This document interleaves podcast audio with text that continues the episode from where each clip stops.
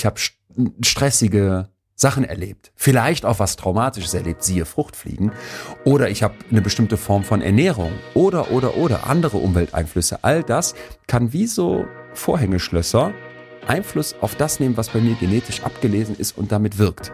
Ich habe meinen Opa und äh, den Urgroßopa nicht mehr, aber ich habe meinen Opa kurz kennengelernt. Da war ich auch noch ein kleines Kind. Ich habe den vor Augen, wie der aussieht. War ein totaler Tyrann. Und äh, ich habe viele ältere Familienmitglieder befragt, als sie noch lebten. Und da war so ziemlich eindeutig, dass äh, diese Frau einfach das nicht mehr ertragen konnte. Andersrum äh, muss man sich auch klar machen, was man immer und immer wieder hört, ist, es wird nicht drüber gesprochen. Ja, das ist gut möglich. Nur äh, ich habe ja Vergleichsfamilien in unserer Familie, wo eben auch Kinder da waren, sogar noch mehr Kinder als bei uns. Und trotzdem ist es tragisch geendet. Betreutes Fühlen. Der Podcast mit Atze Schröder und Leon Windscheid.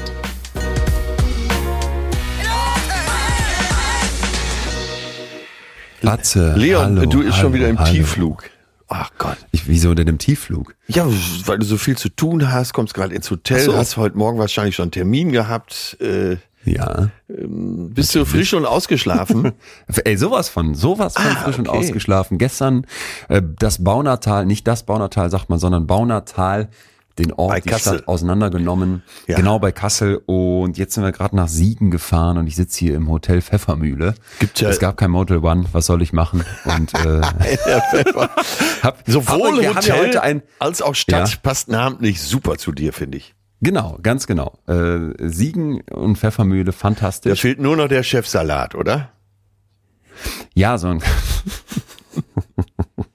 Oh Gott. den bestelle ich mir dann Du gleich. Merkst, ich, ich dann bin in der hier. Programmfindung mittendrin. Ja, wie geht es? Äh, wie hieß du nochmal? Nicht äh, äh, Roberto Gaisini, sondern Äh, Jorge Bukaki. nach wie vor, nach wie vor meine größte Freude, wenn ich das dann bei dir sehen werde.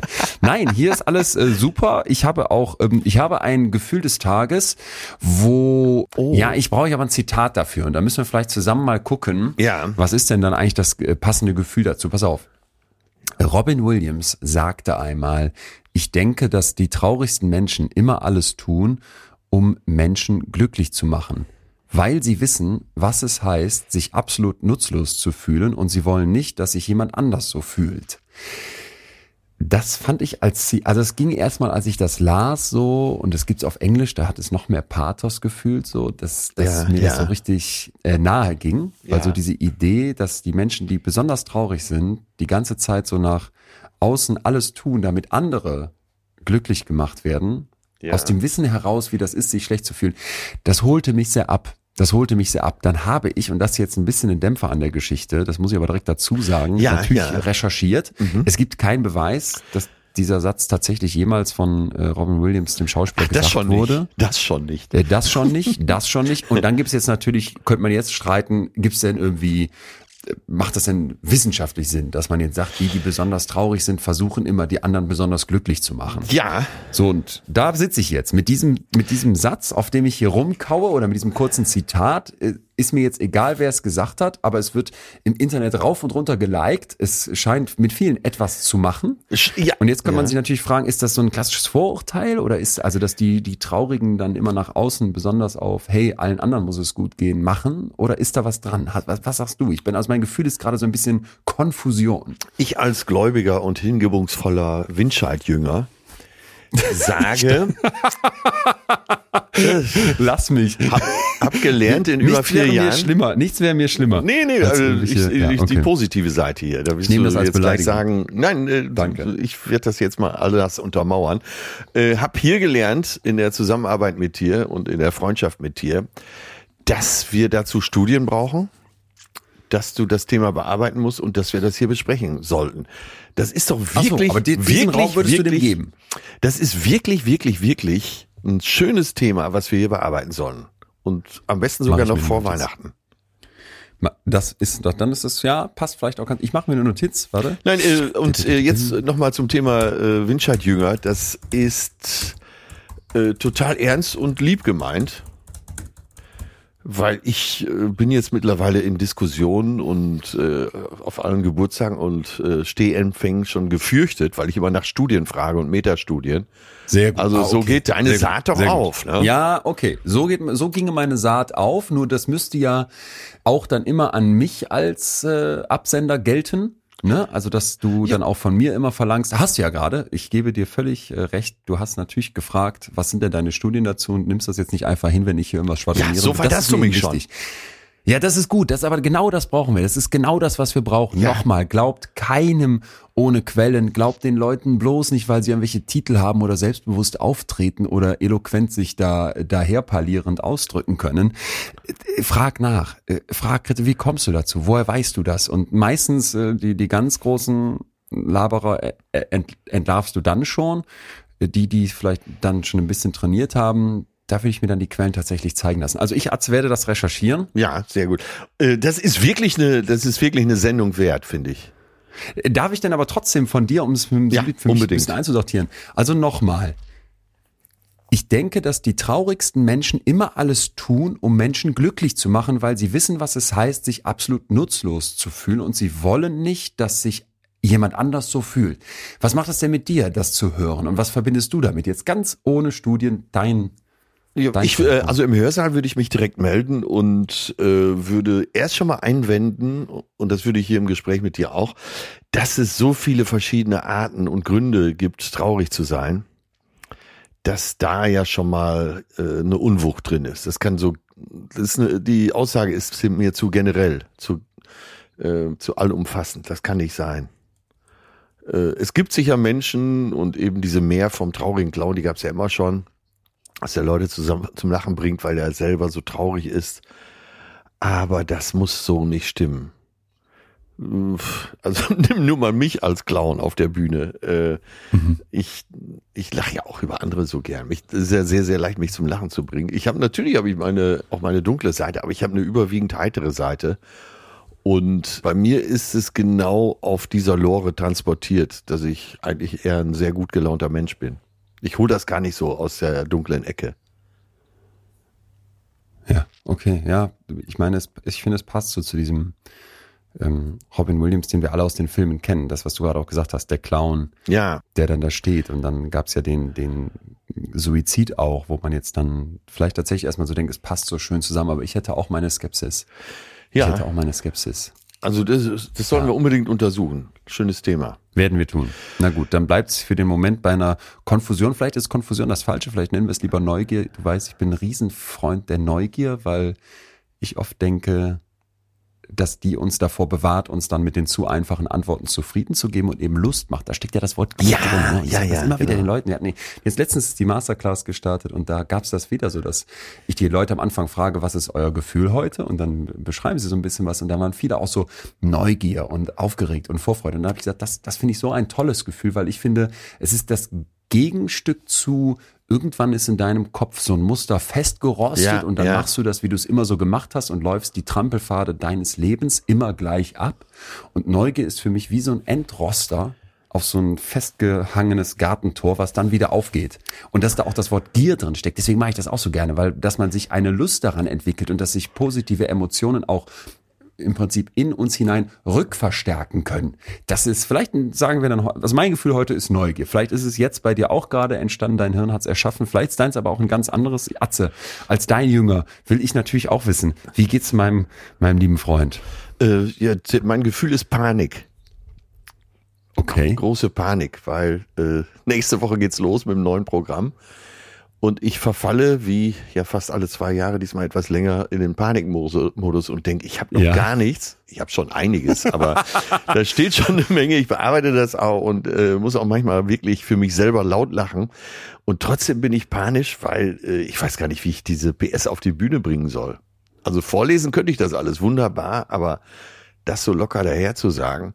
Aber äh, Das heißt, in unseren Lev Vygotsky-Kreisen haben wir ja mal hier behandelt, dann bist du raus aus der Komfortzone. Total. Bist jetzt aber eigentlich auch über die Learning-Zone, in die wir eigentlich rein wollten, hinweg und stehst jetzt quasi in der Panikzone, also wirklich weit weg von da, wo du dich noch Ja. äh, wohl und zu Hause fühlen würdest. Ähm, Ah, ja.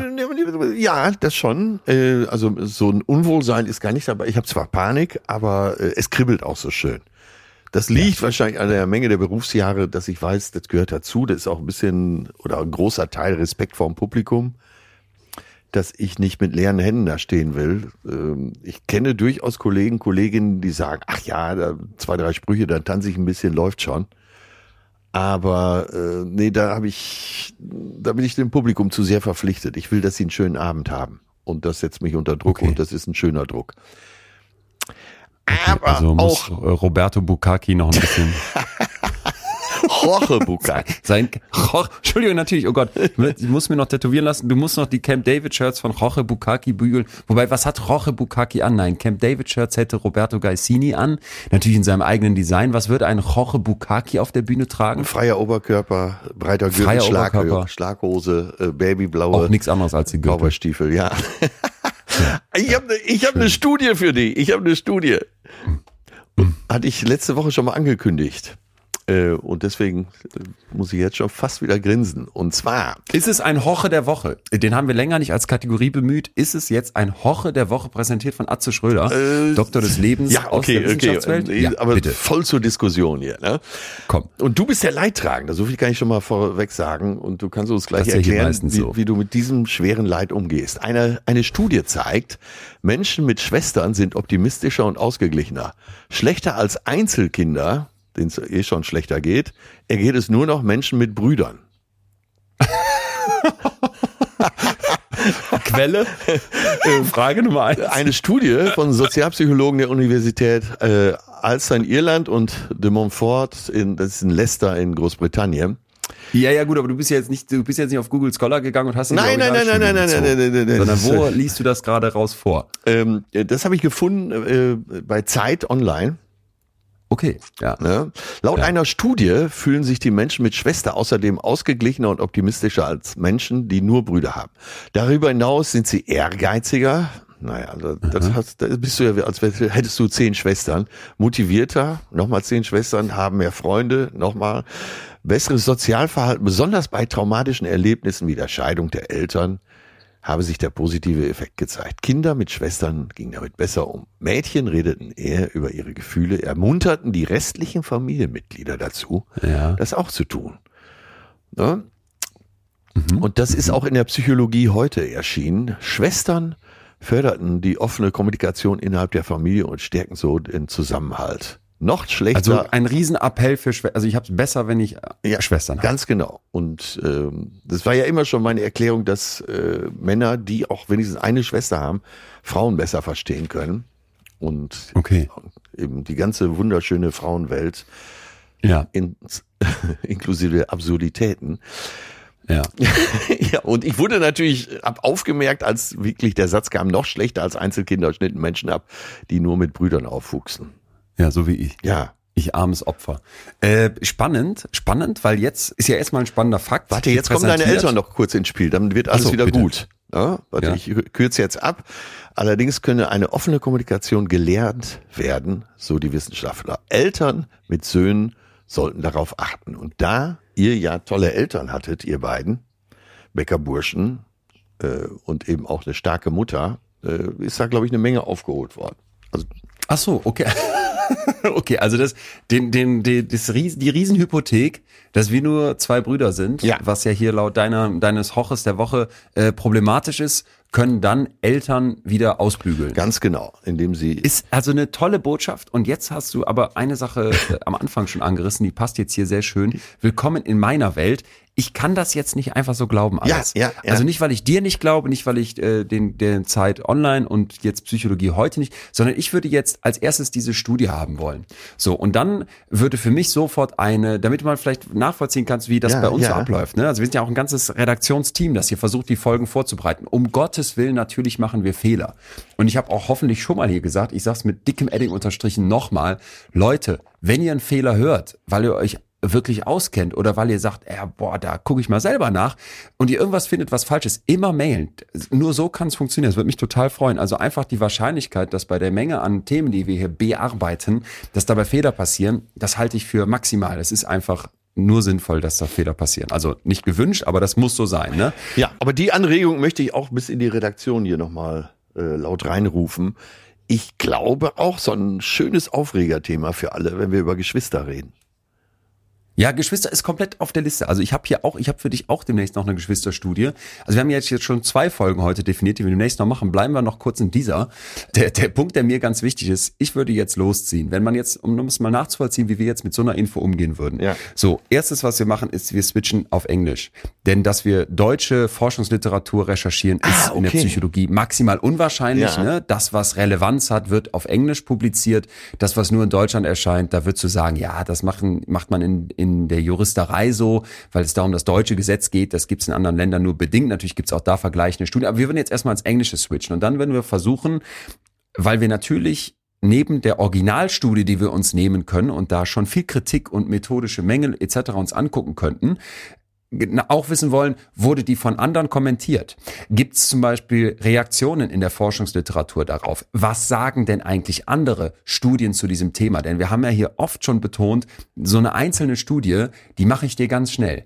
Und da haben Ja, wir in der ja. Psychologie ein riesen, riesen Thema seit ich glaube 2015 ist das rausgekommen, wo aufgezeigt wurde, viele Studien können nicht repliziert werden. Und das wäre unser Anspruch. Wir wollen ja nicht in einer Studie einmal irgendwo was zeigen, sondern wir wollen zeigen, dass wir das unabhängig von dieser einen Studie, denn wir sind ja auf der Suche nach der Wahrheit, nach Mustern, die uns Menschen ausmachen, Ja. auch in anderen Studien wiederholen könnten, replizieren könnten. Das ist ein Thema in der Psychologie. Dann haben wir immer mehr Berichte von Daten, die gefälscht werden, von Forschern, Ah, okay, die ja, im Sinne ja, ihrer ja. Karriere sagen, ich brauche eine krasse Studie. Ja, komm, lass mal bei den Daten. Vielleicht wird nicht immer nur gefälscht, sondern es wird vielleicht mal gebügelt. Ein ganz großer Psychologieprofessor aus den USA, Paul Bloom, hat letztens davon gesprochen. Uns wird schon beigebracht, die Daten zu massieren, nannte er das, absolut selbstkritisch, ne? Und meinte, das sind einfach alles Punkte, wo es super schwierig ist, selbst für Leute wie uns jetzt, also mich und die Redaktion, die wir den ganzen Tag sowas machen, Ja. äh, zu finden, was ist denn eigentlich gerade wirklich valide, worauf können wir uns verlassen. Und so eine Einzelstudie würden wir im Zweifel überhaupt keinen Glauben schenken, sondern wir würden sagen, okay, das ist Ja, jetzt ja, ein ja. kleines Teilchen in dem Versuch zu verstehen, was machen Geschwister mit uns.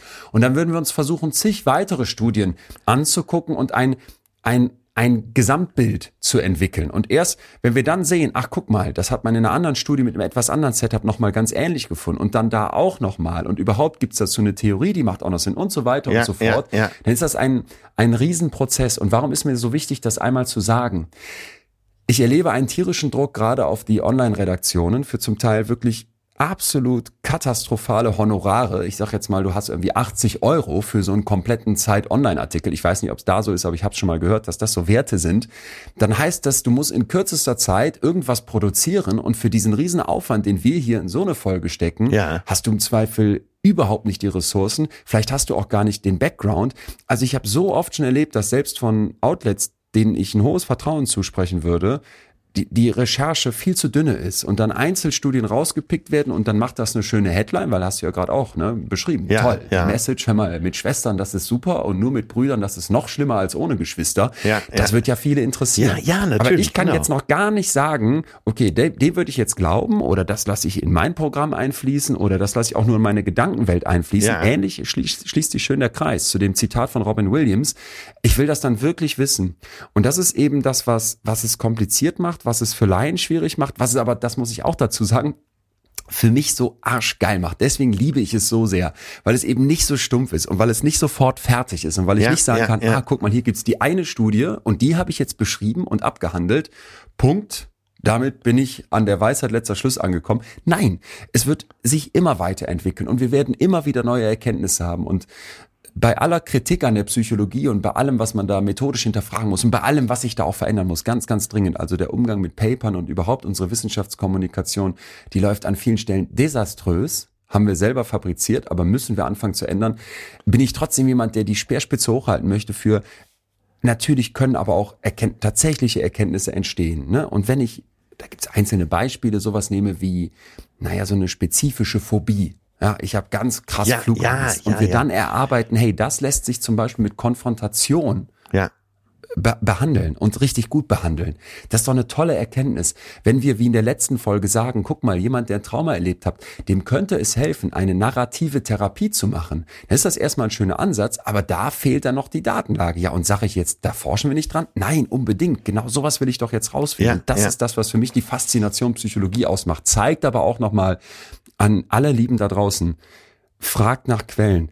Gebt euch nicht mit den einfachen Antworten zufrieden. Wisset bitte, dass wenn ihr irgendwo Überschriften lest, dass natürlich auch nur bestimmte Themen es in die Medien schaffen und dass oft die, die besonders einfach beschrieben werden können oder wo die Zusammenhänge total plakativ sich darstellen lassen, dass die eine viel höhere Chance haben, es in die News zu, News zu machen, aber dass das eben aus meiner Sicht oft in der Psychologie äh, eben genau andersrum ist. Es ist eigentlich total kompliziert und man bräuchte viel mehr Meter und bis man Ja, dann was ja, Kompliziertes in einem Satz runterbrechen kann oder wenigen Sätzen runterbrechen, muss man sich richtig gut auskennen. Sie hörten die Rubrik Der Doktor brennt.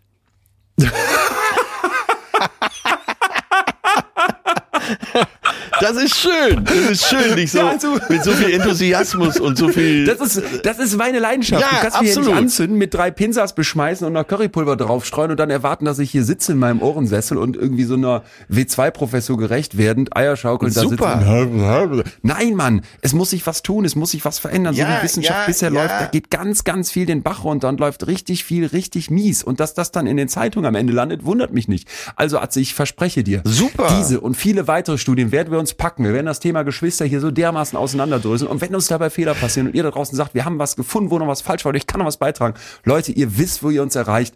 Davon muss dieser Podcast hier leben. Und das ist ja zugleich auch der ja, fast Beweis, dass es hier noch lange weitergehen wird. Man, der ein oder andere denkt sich, ja, die haben doch schon so viele Themen, denken wir ja manchmal auch. Es gibt so viel noch zu behandeln hier. Ach, herrlich. Wunderschön. Ich schütte mir, ich schütte mir ein kleines Gläschen Cola Zero ein. Ja. Übrigens eins meiner großen Laster, dass ich mittlerweile abhängig gemacht wurde von einem befreundeten Es könnte auch Wodka sein. Insofern bist Es könnte auch Wodka sein, auf der Straße der Gesundheit unterwegs. Mein Freund, bist du denn bereit? Ja, es Thema muss heute? Denn, losgehen. äh, Da ist einiges vorbereitet und ich sag schon mal vorweg, das ist ein Thema, äh, bam, also wirklich, weil sich das viele von euch immer wieder gewünscht haben. Ich bin da total reingetaucht äh, mit einer Geschichte, die wir gleich hören, mit einem, mit mehreren Twists in dieser Geschichte, mit denen ich so gar nicht gerechnet hätte. Also es ist quasi so spannend wie ein Krimi-Plot und eben auch die Forschung dazu, die an vielen Stellen noch in den Kinderschuhen steckt, aber so Perspektiven aufmacht, die, die, die finde ich wirklich den Blick auf uns Menschen und vor allem die Geschichten unserer Familie radikal komplett verändern könnten. Lass uns also rein, Atze, es geht ja um ein um ein riesiges Thema. Ich würde das gern mal so ein bisschen runterbrechen und einfach mal dich fragen, also ganz ganz persönlich. Trauma in deiner Familie. Ach, ich, Gibt's da Ja. eins? Gibt's da was? Ich habe schon oft darüber erzählt und ähm, ich weiß gar nicht, ob ich nicht mal selber die Hände schon am Ohr hab, ob dieser, ob dieser Transportation durch die unsere verschiedenen Generationen, also die, ganz kurz mache ich's und dann versuche ich schon auf ein anderes Beispiel zu gehen. Äh, meine Oma hat sich erhängt auf dem Dachboden. Äh, sie hatte neun Kinder, von den neun Kindern ist mehr als die Hälfte auch äh, ja durch Suizid und sei es durch Todsaufen, ich sage jetzt mal so ganz volkstümlich, auf die andere Seite gegangen ist. Ich merke es in meinen Cousins, Cousinen ist es zum Teil drin und in deren Kindern ist es auch drin, wenn man mit denen spricht und die spüren das auch. Das, äh, also von daher bin ich wirklich Teil des Themas, über das wir heute sprechen. Aber Darf ich noch kurz fragen, ist das, also war das, war dein Vater eins der neun Kinder? Mein Vater war das älteste Kind. Der hat das offensichtlich, kann ich ja immer nur dazu sagen, äh, oder er hat eine, offensichtlich eine Art gefunden, da gut mit umzugehen. Er hat äh, später ein, trotz anderer grausamer Sachen und Zweiter Weltkrieg als Soldat und äh, sechseinhalb Jahre russischer Gefangenschaft unter schwersten Bedingungen, hat er ein sehr erfülltes, glückliches, friedliches, liebevolles Leben geführt. Und viele seiner jüngeren Brüder sind daran zerbrochen. So kann man es, glaube ich. Du hast deine Oma dann gar nicht kennengelernt? Ich habe die nicht kennengelernt, nein. Die war da schon lange tot. Ich, We- Weißt du aber was über ihren Hintergrund? ich war- hab, Vielleicht ich sogar hab, über ihre Eltern, deine Urgroßeltern? ich habe äh, meinen Opa. äh, Ich glaube, das war der. Ja, man weiß ja nie, wann genau der Start der Linie war. Ich habe meinen Opa und äh, den Urgroßopa nicht mehr, aber ich habe meinen Opa kurz kennengelernt. Da war ich auch noch ein kleines Kind. Ihr habt den vor Augen, wie der aussieht. War ein totaler Tyrann. Und äh, ich habe viele ältere Familienmitglieder befragt, als sie noch lebten. Und da war so ziemlich eindeutig, dass äh, diese Frau einfach das nicht mehr ertragen konnte.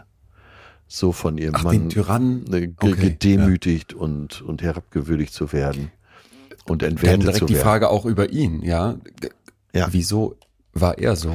Ist ja irgendeine These. Mein Urgroßvater war wohl auch ein großer Despot.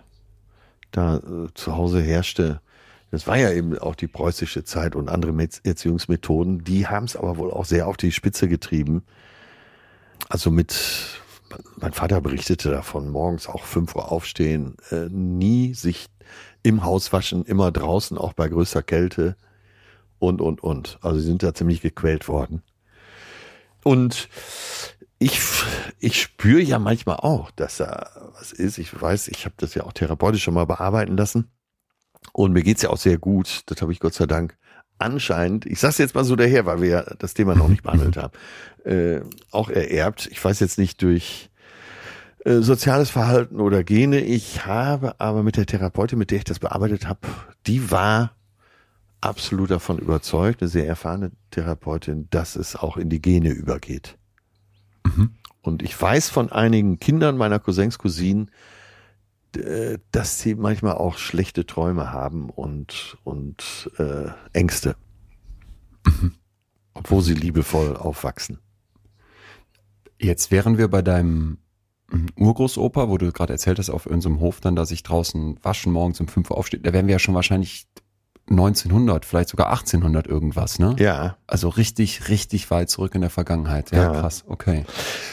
Ja, es gibt natürlich auch andere Beispiele. Ne? Die Eltern meiner Freundin wurden in Auschwitz ermordet ja, und äh, die ist früh, Echt, das wusste ich nicht. ja, Was? die ist früh weise geworden und hat, Die Eltern? ja, die Eltern und äh, die hat Furchtbares erlebt. Doch ich erlebe Boah, krass. die, ganz kurz, sorry, ganz kurz. Ja. Dass ich das nicht weiß. Äh, Und wir haben ist- äh, nicht wenig Zeit verbracht. Ja, ist, äh, ist aber äh, wenn wir uns reflektieren, das ist auch nichts, was man so einfach raushaut. Wenn sie das erzählt, ist das nochmal was anderes, ne? Aber wenn ich Mhm. das so raushole, es passt halt, halt so zum Thema. Ich habe sie auch vorher gefragt, ob ich das erzählen darf. Ich will das nicht ganz groß umreißen, sondern nur mal ganz. Ich erlebe die als sehr erfüllten, auch familiär sehr erfüllten, beruflich erfolgreichen Menschen. Und wenn man sie fragt, dann sagt die, äh, also ganz subjektiv aus ihrem Empfinden hat sie davon, hat sie dieses Trauma überwunden. Ja. Ja. Okay. Ja, he- heftig. Also der, was mir halt einfach so auffällt, wenn man sich selber reflektiert und natürlich auch im Gespräch mit, mit anderen Menschen, ich finde immer das Bild so schön, die Geschichte in der Geschichte. Ja, du weißt, ich habe wirklich viele, viele traumatisierte Menschen ja für in extremen Köpfen auch gesprochen, interviewt und so oft wie jetzt bei dir gerade auch, dass man dann sagt, okay, da gab's, wir waren erst bei der Oma, die Suizid ja. begangen hat, dann gab's den, aber plötzlich auch ihren Mann und dann waren wir plötzlich bei den Eltern dieses Mannes, ne, bei Ja, deinen ja. Urgroßeltern. Also dass man sich fragt, was sind eigentlich die Geschichten in meiner Geschichte? Und dann stelle ich plötzlich fest, okay, meine Geschichte, Leon, die ist halt, wie ich so mein Leben mache. Und da gibt's aber natürlich als Teil meiner Geschichte die Geschichte meines Vaters. Und der hatte auch eine Mutter, die ich nur als kleines Kind kennengelernt habe, weil die relativ früh gestorben ist. Und der hatte auch einen Vater, über den ich erst letztens erfahren habe, dass der, ich glaube, also ganz wenige Wochen nach seiner Pensionierung als, als Ja, sehr ja. ehrgeiziger und ich, ich glaube auch toller Schulleiter, so wie mir das beschrieben wurde, also wirklich ein, ein Arbeits, ein Arbeitstier, dass er dann einen, ich meine, Hirnschlag war es und gestorben ist, ne? Also so wirklich so nie was von irgendeiner Rente oder Freizeit gehabt. Und das hat mir mein Vater dann letztens erstmal erzählt. Und Ja. dann wurde mir so klar, okay, da gibt's also ja natürlich in der Geschichte meines Vaters, die schon Teil meiner Geschichte ist, noch eine Geschichte. Und ich glaube, dieses sich mal zu fragen, was sind die Geschichten in meiner Geschichte, dass das ein Riesenthema ist, gerade auch in der deutschen Ja, in der deutschen ja, meine ich Gesellschaft, ja, weil ich ja. ja, du hast ja eben schon Krieg angesprochen. Ja. So, und jetzt gehe ich mal weg von meinem Vater hin zu meiner Mutter. Auch deren Geschichte ist eine von mir. Und auch die hatte Eltern. Ja, ja genau. Die habe ich noch kennengelernt und auch richtig kennengelernt. Die haben gelebt bis kurz nach meinem Abitur und noch zum Teil auch noch länger. Also einer ist früher gestorben. Der, der Punkt dabei ist, wenn ich jetzt an meinen Opa denke, mütterlicherseits, Zweiter Weltkrieg, der ist mit 16 Jahren in diesen Krieg gezogen. Ja, genau. So, und wenn ich jetzt an mich denke mit 16, ich würde eine Waffe in die Hand gedrückt bekommen. Der war in Kriegsgefangenschaft in Russland, der war auf der Krim, so dieses Wort Krim, als es dann irgendwann in den Nachrichten aufploppte, dachte ich so, woher kennst du das eigentlich? Ja, vom, vom Opa, ne? Dem ist eine Kugel hinten in den Kopf und vorne wieder raus. Sein Bruder wurde umgebracht in diesem Krieg, ist gestorben. Man sagt dann immer so schön gefallen. Ja, gefallen, das klingt so wie, ah, ist er gestolpert. Ja, ja. Nein, fuck, da stirbt dein Bruder und du bist 16. Und wenn ich mir das alles vorstelle und mir dann vorstelle, wie wenig wir darüber gesprochen haben, das ist mit einer der Sachen, die ich am meisten bereue, dass ich das mit meinem Opa nicht mehr aufgearbeitet will ich gar nicht sagen, aber dass ich nicht mehr nachgefragt habe, weil dass das, was mit dem gemacht hat und dass das, was mit meiner Mutter gemacht hat und dass das am Ende Teil meiner Geschichte ist. Ich, ich, ich, ich gebe dem heute viel mehr Gewicht, als ich das tat, als ich noch hätte fragen können. Ja, siehst du, und da bin ich ja, also das klingt ja wie die Geschichte meines Vaters. Also mein Vater ist mit 17 dann eben los und äh, war irgendwie fünf Jahre im Krieg und nochmal sechseinhalb Jahre in Kriegsgefangenschaft. Also ich bin eine Generation näher ran. Und äh, von der die Freundin, die ich ihm erzählt, das war eine sehr gute Freundin eben auch meiner Tante. Äh, so darüber haben wir uns auch befreundet. Äh, das sind die, die, die Moment, Entschuldigung, habe ich das dann falsch verstanden? Ich dachte, deine Freundin. Ja, ja, deine meine, Perle. das war meine Freundin, aber ich kenne die über meine Tante und dann, wie es Ah, dann so okay. ist, äh, ich spreche auch gern mit älteren Leuten und gehe auch gern mit älteren Leuten mal einen Kaffee trinken und da hat sich auch eine Freundschaft draus entwickelt. Also Leuten wie dir. genau. mittlerweile ja, mittlerweile Den ja. konnte der Comedian in mir jetzt, Nein, Komiker in mir jetzt absolut, nicht liegen lassen. absolut recht. Weil streng genommen bist du ja ein bisschen älter als ich. Nein, meine Tante ist jetzt, glaube ich, auch mittlerweile 87 Mhm. und äh, die wohnt in der Nähe von Köln. Und wenn ich Gelegenheit habe, die zu treffen, dann treffen wir uns auch. Das ist äh, immer wahnsinnig lustig erstmal, aber äh, du kriegst halt aus der Zeit und so, weil die so gerne davon erzählt und auch so schön davon erzählt und so blumenreich davon erzählt, kriegst du eine Menge mit. Und klar, ihre Freundin ist ja im ähnlichen Alter, von der ich gerade gesprochen habe, mit der ich dann auch befreundet bin. Aber da siehst du auch mal, ne? wenn du sprichst von einer Freundin und kannst dir gar nicht vorstellen, dass man auch so richtig viel ältere Freundinnen hat. Ja, ja. Ja, ich habe schon auch. Ne? Und die haben ja oft ganz Freunde, tolle aber- Geschichten. eben, Ja, ne? total, total, total. Aber äh, um nochmal drauf zurückzukommen. Aber was hat die Generation an Traumata miterlebt? Und nicht nur eins. So, und das ist ja jetzt nur die, das ist ja jetzt nur der eine Teil der Geschichte. Dann gab's all die Vertreibung, auch Ja. innerhalb Deutschlands. Da gab's all dieses Tätersein, was man ja gar nicht. Ich, ich stelle mir das vor, ne? Du, du weißt nachher irgendwann im Laufe des Prozesses der historischen Aufarbeitung, ey, was haben wir da für ein Verbrechen im Zweifel einfach uns, wir haben uns da nicht gegengestellt, vielleicht haben wir sogar mitgemacht, vielleicht erinnert man sich dann, wie man das gut fand, was die, was die Nazis hier verbreitet haben. Also, das stelle ich mir so heftig vor und dieses dann nicht drüber reden. Ja, ja. Ne? Und ich weiß noch genau, dass mein Bruder mal mein Opa für so einen Geschichtsaufsatz dann interviewt hat und der hat so losgesprudelt wohl und so viel erzählt, seitenweise und da dachte ich, das ist echt heftig und da, das ist unser Punkt heute, das wollen wir verstehen. Ich glaube, dass wenn man anfängt sich zu fragen, welche Päckchen, vielleicht auch Traumata, gibt's in meiner Familiengeschichte und wie wirken die heute auf mich? Gleich fühlen wir weiter, jetzt kurz Werbung. So, unser Werbepartner heute mal wieder Coro mit großem Vergnügen. Kennt ihr ja schon, wir als Ultras begeistert dabei. Ihr merkt schon am Beben in meiner Stimme. Die Coro Drogerie bringt uns eigentlich das, was wir auch wirklich wollen, oder? Yes, und nicht nur das, die achten wirklich darauf, dass das Ganze so nachhaltig wie möglich stattfindet. Ich habe zum Beispiel da das, klingt jetzt komisch, extra natives Olivenöl. Ich weiß gar nicht, wofür das nativ steht, aber das Olivenöl von Koro schmeckt überragend. Und die Idee ist ja, dass die tatsächlich große Gebinde haben, aber auch kleine Portionen. Ich habe dann tatsächlich zwölfmal einen Liter bestellt. Da habe ich das einmal sicher da und wir sind ja auch eine WG und dieses Olivenöl ist so geil, das kannst du auf dem Brot machen und mit so ein bisschen Salz drauf, schmeckt schon Hammer. Kannst es natürlich auch zum Kochen verwenden. Äh, einfach, einfach für mich das Beste, dass du so ein größeres Gebinde kriegst und das alles, wie immer bei Koro natürlich, mit dem Hintergrund, dass möglichst wenig Abfall entsteht. So, ihr kriegt noch was von uns, wenn ihr bei Koro bestellt. Richtig. Also, chorodrogerie.de, ganz einfach. Und wenn ihr bestellt, gibt es einen Rabatt von 5%. Und zwar müsst ihr dort den Code FÜHLEN eingeben. ist genauso einfach, wie es sich jetzt anhört. Also geht auf chorodrogerie.de und ihr werdet schon bald die köstlichsten Sachen in eurem Schrank finden. Ich habe übrigens letztens mal gehört, dass die Betreutes Fühlen Community, die machen ja nicht nur bei uns Podcast-Werbung, aber dass wir hier die meisten Choro-Bestellungen abschießen. Also, ihr scheint ist- Fans hier zu sein auch die wir. größte Begeisterung. Ja. Danke, Choro. Das war die Werbung.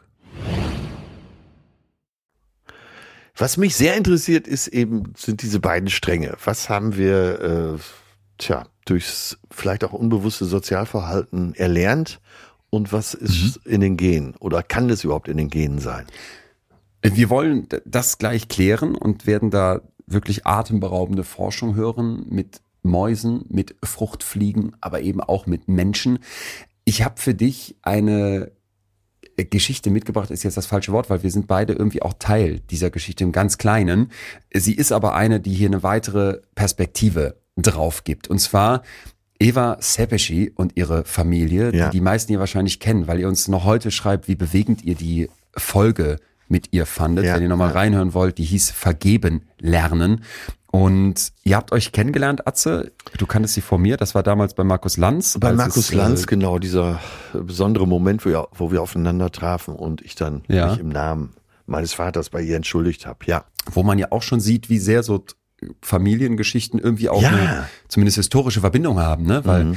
die, die, die jüdischen Familien, Eva also als als als jüdisches Kind damals mit zwölf Jahren, als die Nazis auch dann in ihrer Heimat Ungarn anfangen, die Juden zu verfolgen oder das eben tun, die Flucht nicht gelingt und die dann ins Konzentrationslager Auschwitz deportiert wird. Also sich das mal vorzustellen. Und dann jetzt auch wieder mit dem Blick auf heute sich vorzustellen, Jahrzehnte später trifft sie auf dich, die Kindergeneration der Tätergeneration in so einer Talkshow. Das finde ich einfach schon so heftig. Ja. Und ich will aber jetzt mal rein in ihre Geschichte und wir werden in Evas Geschichte jemanden kennenlernen. Ich hatte ja hier wirklich Twists angekündigt, den man vielleicht jetzt erstmal gar nicht mit diesem Trauma, was sie erlebt als Kind auf der Rampe in Auschwitz in Verbindung bringen würde, der hier aber noch eine ganz wichtige Rolle spielt. Erstmal rein aber in diese Geschichte. Ja, es ist ja. der 3. November 1944 und Eva kommt also als zwölfjähriges Mädchen in Auschwitz an der Rampe an. Was ging ihr da durch den Kopf? Wie hat sie sich gefühlt? Ich würde sagen, wir hören einfach nochmal rein in das Gespräch, was wir mit ihr geführt haben, Ja. um zu verstehen, was das bedeutet, was das mit einem Menschen macht. Das kann ich nie vergessen. Dann, es war schon dunkel, dann ist stehen geblieben, der, der Waggon, große Schreierei, haben die Türen aufgerissen. Und müssen wir raus, alles Paket, alles dort lassen im Waggon. Und sind wir einget- reingetrieben worden in die Baracke. An diesem Abend, wo ich angekommen bin, 3. November 1944, an diesem Abend war keine Selektion, hat man uns nicht direkt im Gas, sondern eingetrieben in den äh, Baracken. Große Schreierei. Ich hatte niemand. Eine einzige Frau war dort, die mich schon im Seret beobachtet, beobachtet hat, Name, mit Namen Stella, die ihre Tochter verloren hat. Man hat vor ihr Augen erschossen. Noch in Novemestonat Wahom, dort wo sie, wo man sie zum Bahnhof gebracht hat und reingeschmissen hat in den Viehwaggon, wo ich schon da gesessen habe. Und sie hat mit mir im Seret war, die paar Tage in Ja. die Sammellager und wir waren zusammen in diese Viehwaggon nach Auschwitz gekommen. Und sie hat versucht, meine Hand nehmen und hat versucht, dass wir zusammenbleiben. War das für Sie in dem Moment eine, eine Stütze als zwölfjähriges Kind, dass man dann da Vertrauen fasst oder ist man so perplex, dass man gar nichts versteht? Ich, äh, es war schon, schon, weil ich brauchte das.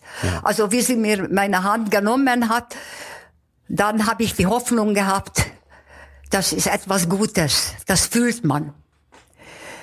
In der Baracke müssen wir uns ausziehen, nackt ausziehen. Haben wir gestreifte äh, äh, Sachen bekommen und, äh, und eine Holzpantomie ohne Socken. Es war sehr kalt, sehr viel Schnee. Es war 3. November. Die Haare, das was für mich ganz schlimm war, kam einer mit einer Schere und plötzlich, ohne zu fragen, hat meine Zöpfe, die ich wirklich so geliebt habe, meine Zöpfe abgeschnitten und zu die anderen Haare geworfen und hat mich kahl geschoren. Und ich habe eine dunkelblaue Strickjacke von meiner Mutter, was meine Mutter mir gestrickt hat. Und ich wollte diese Strickjacke nicht ausziehen. Und dann, die Aufseherin ist gekommen, hat mich angeschrien.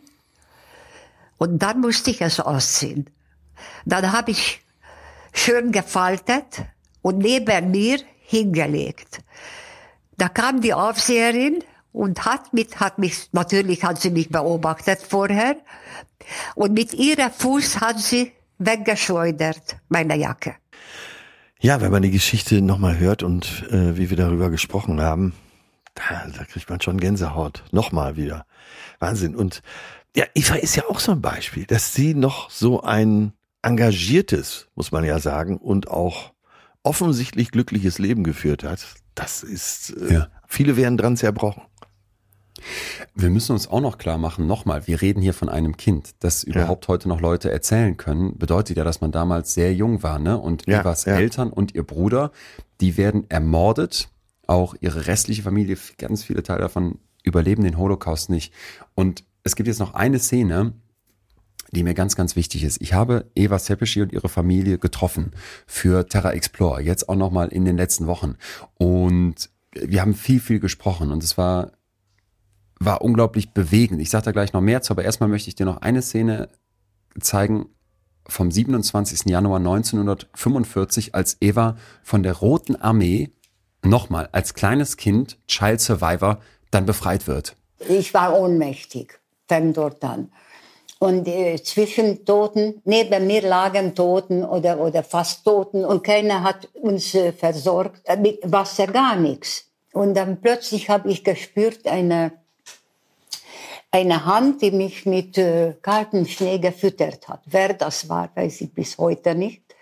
Und äh, dieser, dieser Schnee hat Wunder, Wunder gebracht, wirklich. Und äh, ja, dann war ich natürlich wie ein Skelett zwischen die anderen, aber ich habe gelebt. Das hat jetzt also Eva erlebt. Das ist ihre Geschichte. Und wenn ich mir das jetzt vorstelle, dass so etwas in deiner Familie passiert ist, und wir haben ja gerade eben beide auch schon berichtet, in unseren Familien gab es vielleicht auch Erlebnisse, wo man sich fragen kann, was ist davon als Last geblieben? Und ich will jetzt bloß nicht anfangen, dass wir irgendwie hier vergleichen, ne? Ich glaube, ja, das, das ja, liegt jetzt so nahe zu denken, Mensch, das ist ja so unfassbar viel schlimmer, was genau, Evas so eine Skala erstellen, ja. Durchmachen muss, dass so eine mhm. Skala entsteht. Aber ja. da will ich wirklich als, als Psychologe sagen, dass wir uns davor ein Stück weit schützen müssen.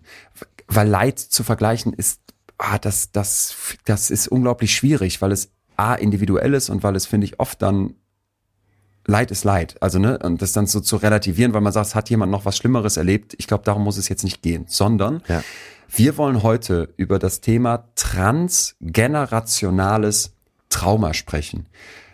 Ganz viele haben sich das gewünscht. Äh, und du, Atze, hast ja auch schon hier einiges aus deiner Familie erzählt, weshalb ich so dachte, das, das, das passt bestimmt auch sehr zu dem, was du erlebt hast.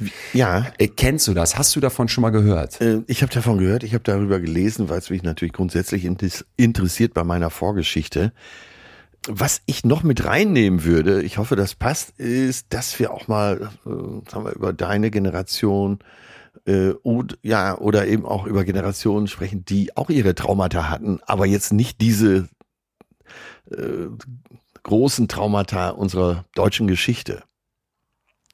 Weißt du, was ich meine? Wie zum Beispiel? Es, äh, ja, jeder hat ja die Scheidung der Eltern zum Beispiel. Okay. Ähm, ja Unfall eines Freundes, äh, Verletzung, äh, vielleicht auch kleine Verletzungen in der äh, eine Mobbingzeit in der Schule. Also alles Traumata, die man ja zum Teil ein Leben lang mit sich rumtragen kann.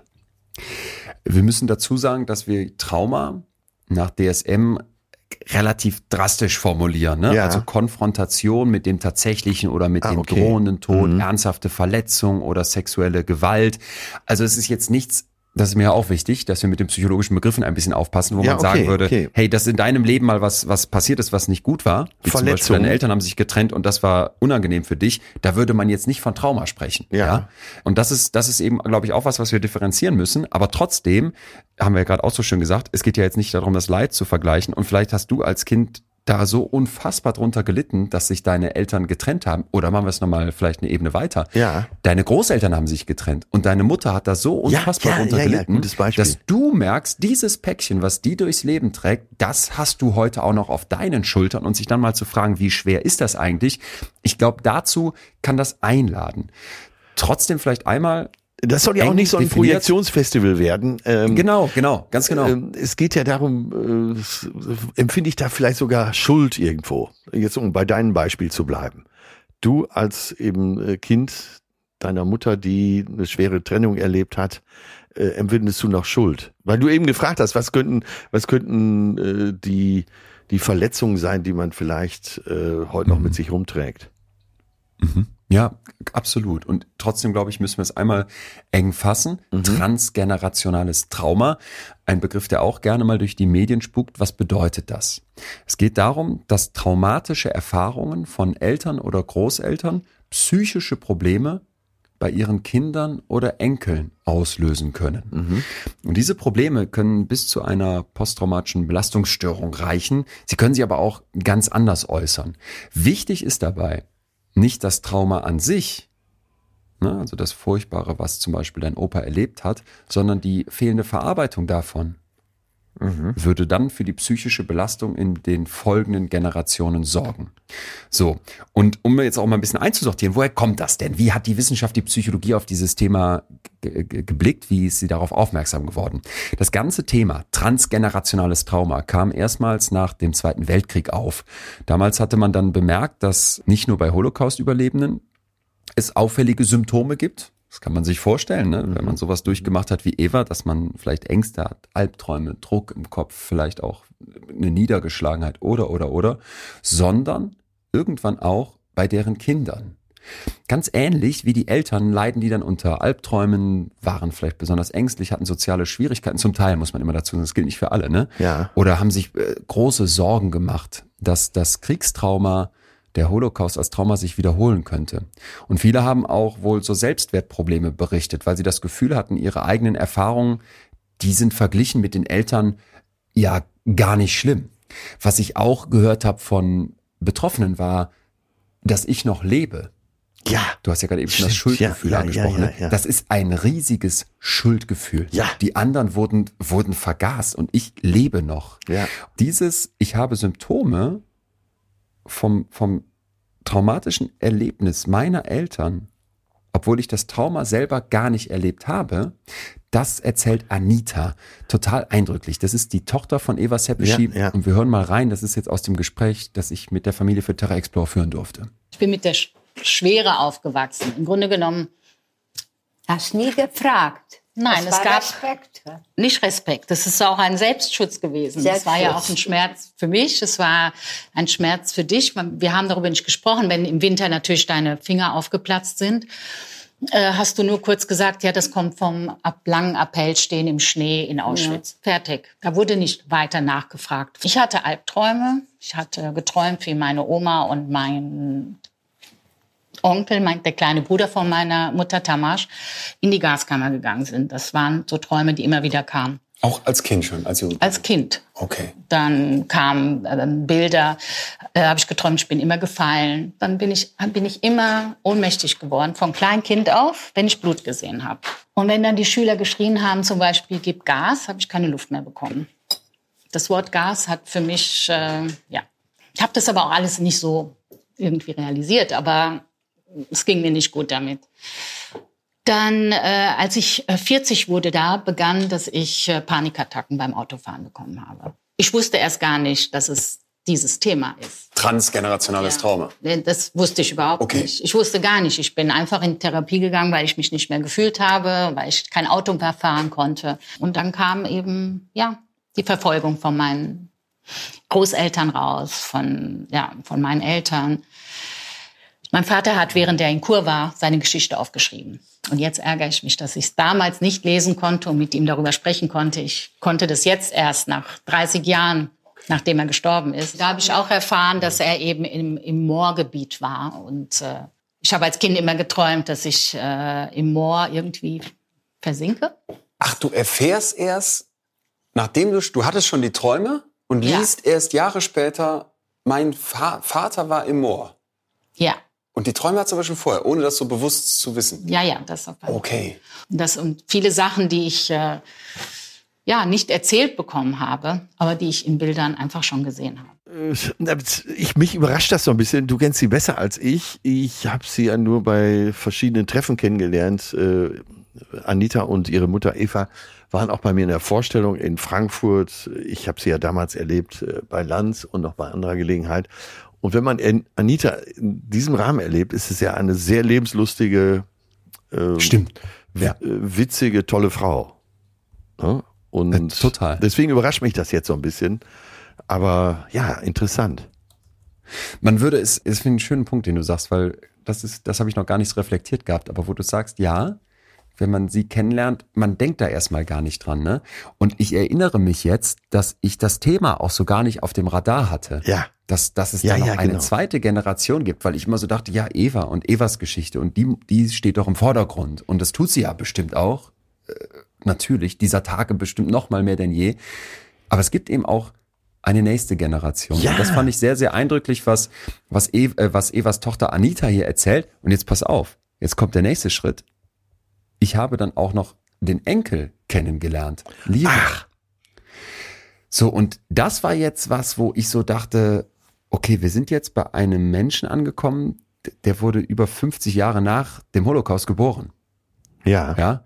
Und der sagt aber, ich habe mich diesem Leben meiner Oma, dieser Geschichte, über die so lange bei uns in der Familie geschwiegen wurde, über ein Schulprojekt genähert und sagt aber auch, Teile dieses Traumas und Erfahrungen und Symptome, die da vielleicht zugehören, die sind bei mir heute auch noch da.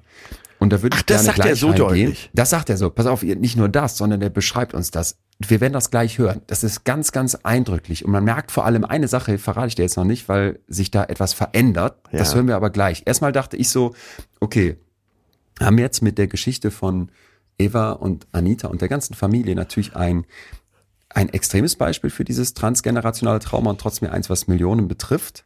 Ich persönlich kann mir nichts Schlimmeres vorstellen als den Holocaust. Gleichzeitig haben wir aber auch gesagt, Leid zu vergleichen, das ist, das ist schwierig.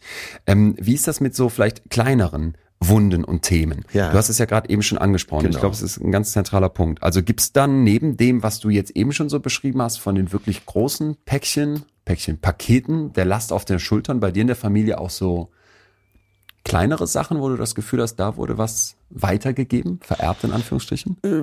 Naja, äh, jetzt bin ich ja mit meinen 58 äh, so weit, dass man an vielen Stellen schon sagt oder sich selber erkennt. Ja, oh, da denke ich, da habe ich so ein Gedankenmuster, was ich von meiner Mutter kenne. Da reagiere ich wie mein Vater. Ah, okay. Das ist, im gewissen Alter ist das erschreckend, so mittlerweile für, Ja. äh, weiß man, Gott, weiß ich man, kenn was man da teilweise auch Gutes geerbt hat. Ey, ganz kurz, ganz kurz. Ich erlebe mich dabei. Ja. Und das ist für mich fast das, das Allerschlimmste am Altwerden, sage ich jetzt frech mit 34, dass ich dann so so Dad Noises mache, die ich früher an meinem Vater beobachtet habe und plötzlich denke ich, fuck, du bist sein Sohn. Und ich mache das noch nicht so stark wie er, aber ich fange damit an. Und Atze, wenn du mich dabei irgendwann hau mir auf die Finger, das muss ich wieder ablegen. Aber das ist, Du wirst nichts dagegen das passt machen. gerade so zu dem, was du sagst. Du wirst nichts dagegen machen können. Bist das Kind deiner Eltern. Jo, du hast Ja. völlig recht. Ich, ich, Okay. manchmal pfeife ich einfach so. ja. Ich, ich pfeife hier, wie mein Vater. Du, ach so, du bist so. Ja, ja, ja. Und auch so ein da höre ich dann natürlich von meinem Schatzi, lass das. Aber es ist einfach da. Ich, es ist einfach da. Ich weiß nicht, ob ich es erlernt habt oder, oder geerbt habe. Äh, Jetzt legst du mir, du legst mir einen roten Ja, Teppich aus, um hier in die ja Forschung auch. voll einzusteigen, weil das wollen wir ja wissen. Natürlich, das müssen wir hier in Folge 200 irgendwas von Betreutes Fühlen keinem mehr erzählen.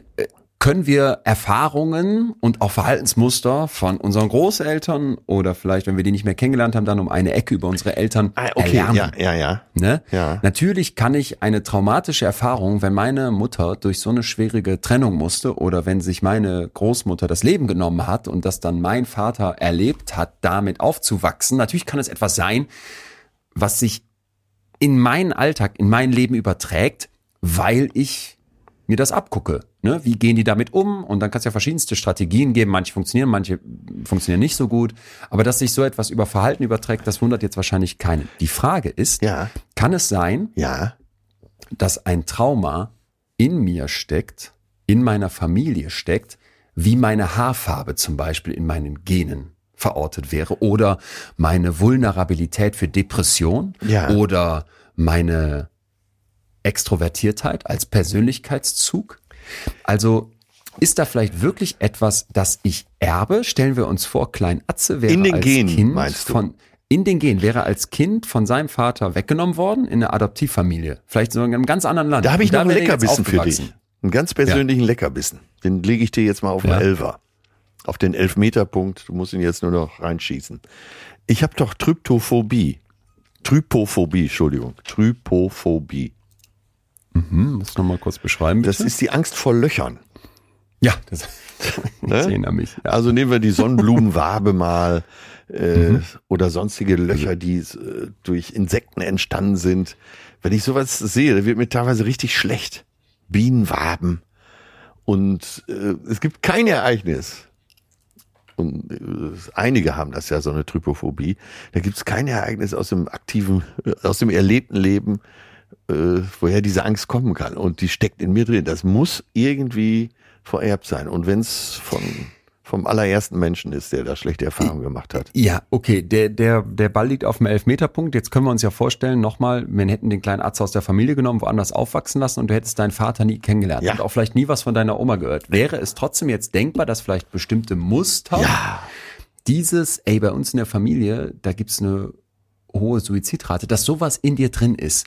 Ne? Und du sagst Ja. gerade ganz schön, wie irgend so eine Phobie für irgendwas. Wir haben bei, ich glaube, allen psychischen Störungen, muss man immer vorsichtig sein, aber auf jeden Fall bei der ganz, ganz großen Mehrzahl eine hohe Heritabilität, das heißt vererbliche Anteile. Das heißt nicht, dass ich die dann zwingend bekomme, wenn meine Eltern depressiv waren oder wenn jemand in meiner Familie Schizophrenie hat, aber die Wahrscheinlichkeit ist deutlich höher. So, und das muss man erstmal auf dem Radar haben. Um jetzt zu klären, kann ich denn auch sowas wie ein Trauma irgendwie vererben? Kann das Teil unseres, unseres Genpools werden? Atze, da brauchen wir als erstes Labormäuse. Und ich muss das einmal dazu sagen Ja. und auch mh, völlig ernst, mir tun diese Tiere leid. Und mir tun sie auch zunehmend leid. Und es ist auch zunehmend so, dass ich früher mal so dachte, ach ja, so eine Maus. Jetzt war ich letztens an der Uni und da haben die da diese Mäuse erst betäubt und dann aufgeschnitten und dann umgebracht, ne? Für irgendein, für irgendein Experiment. Mag total wichtig sein. Vielleicht ging es da um den Impfstoff gegen Krebs, aber ich saß da und dachte, oh krass, okay, ist jetzt nur eine Maus, aber dieses, der Mensch als Lebewesen, so, das will ich einmal dazu sagen, weil ich fand das total schön, Thema Community und ihr schreibt uns, dass viele Leute schreiben, wenn wir uns so über so Affenstudien zum Beispiel freuen, ähm, was ist mit den Tieren? Und das kann man jetzt albern finden bei Labormäusen. Wir reden gleich noch über Fruchtfliegen. Da wird selbst ich sagen, komm, äh, kein Problem.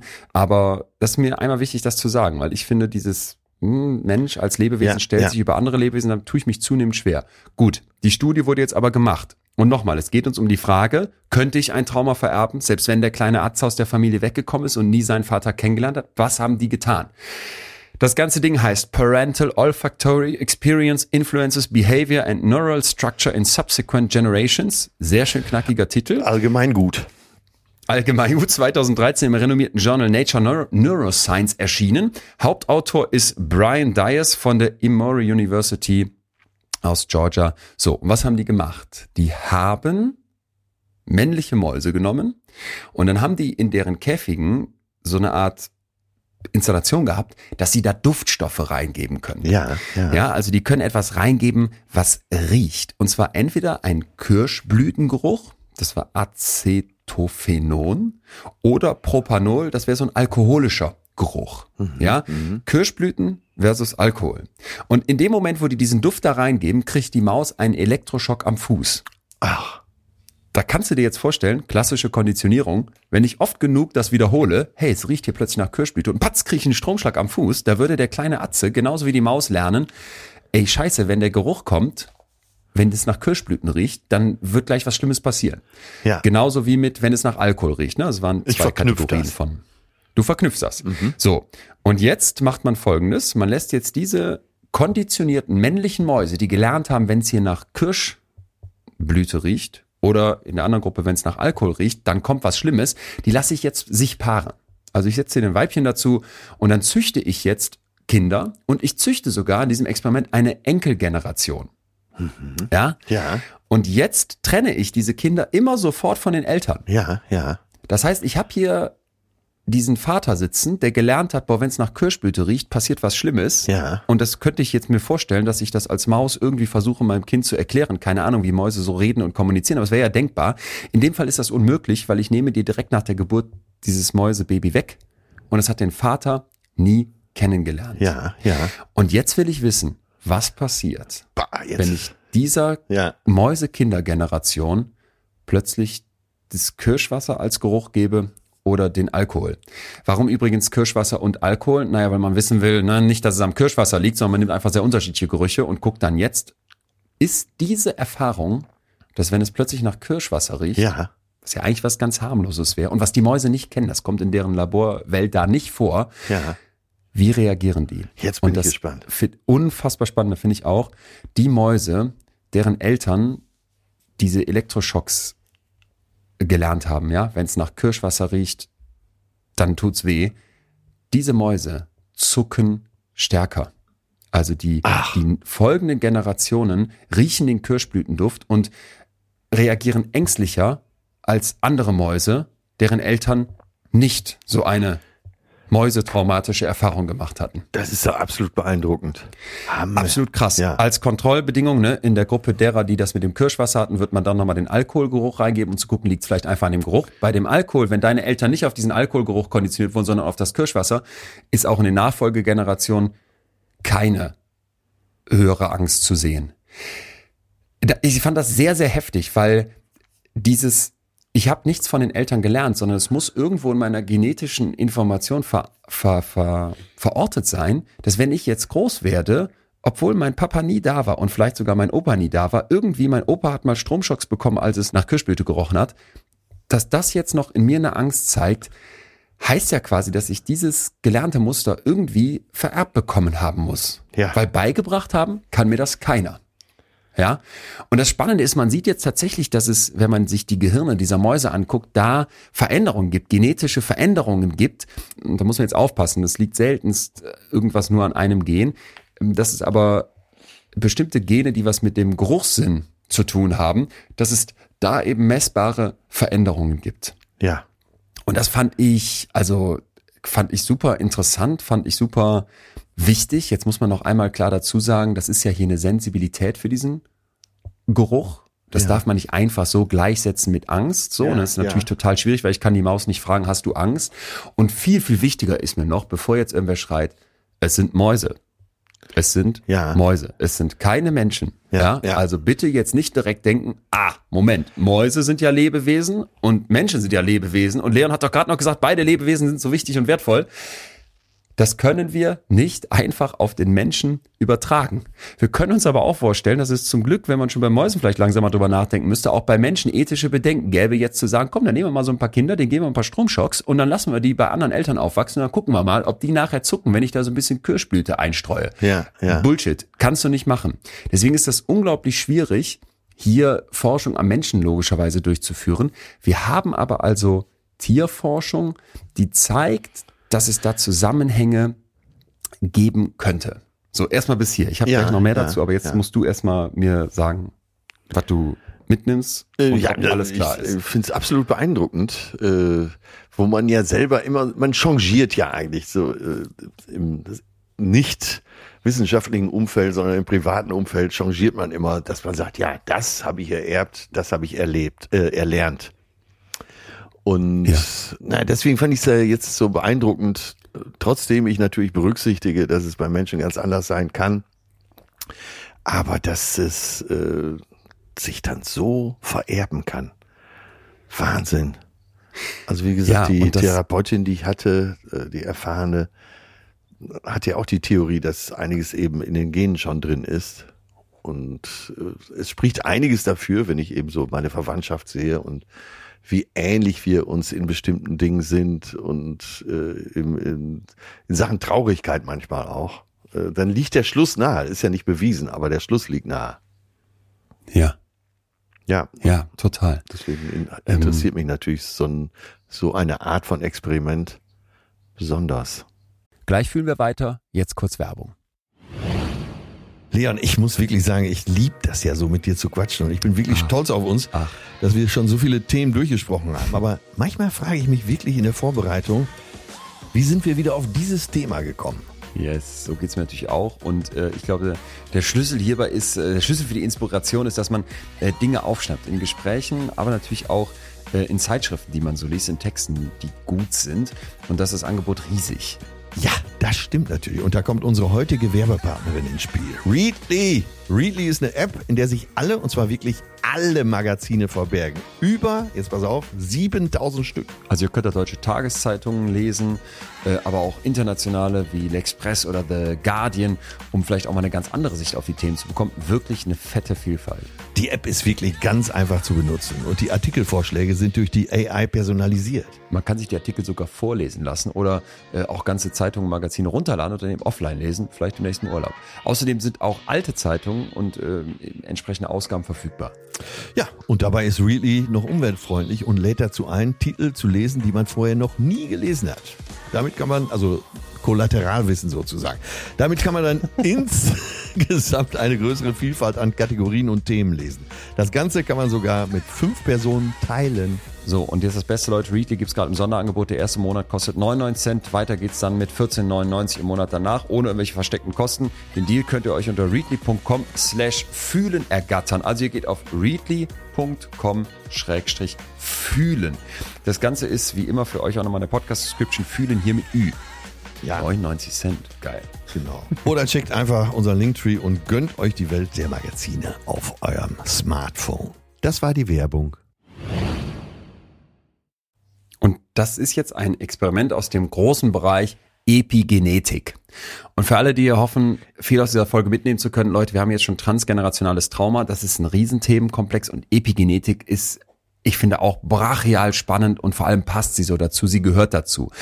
Wer davon noch nie was gehört hat, ich durfte einen äh, Forscher kennenlernen, der kann das noch tausendmal besser erklären als ich. Da müsstet ihr in diese Terra Explore Folge mal reingucken. Das will ich euch sowieso empfehlen, sage ich gleich am Ende noch ganz kurz, wie ihr die findet. Aber dieser Forscher, mit dem wunderschönen Namen Nicola Iovina. Den habe ich getroffen am Hörsaal von der Helmut Schmidt Uni in Berlin und der ist Forschungsgruppenleiter am Max Planck Institut für Immunbiologie und Epigenetik. So, und was macht der jetzt? Also der Arzt, das muss ich einfach vorstellen, der wenn ich schon für Wissenschaft brenne, der Typ ist ein Flammenwerfer.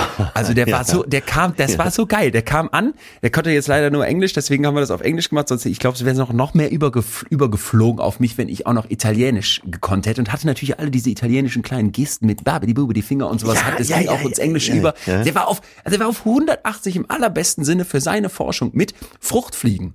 Fruchtfliegen, wie die Mäuse hatten wir schon, der macht Forschung mit Fruchtfliegen und zwar wie, naja, die, die können diese Fruchtfliegen auch traumatisieren. Er hatte die dann sogar dabei und zwar indem die die irgendwie schütteln oder es denen heiß machen, also so, dass es sehr unangenehm wird für die Fruchtfliegen Ja, und dann können ja. die tatsächlich diese Fruchtfliegen äh, sich auch fortpflanzen lassen. Man nimmt die, weil die sich sehr schnell fortpflanzen und weil das relativ äh, einfache Lebewesen sind, um es mal so zu sagen. Ja.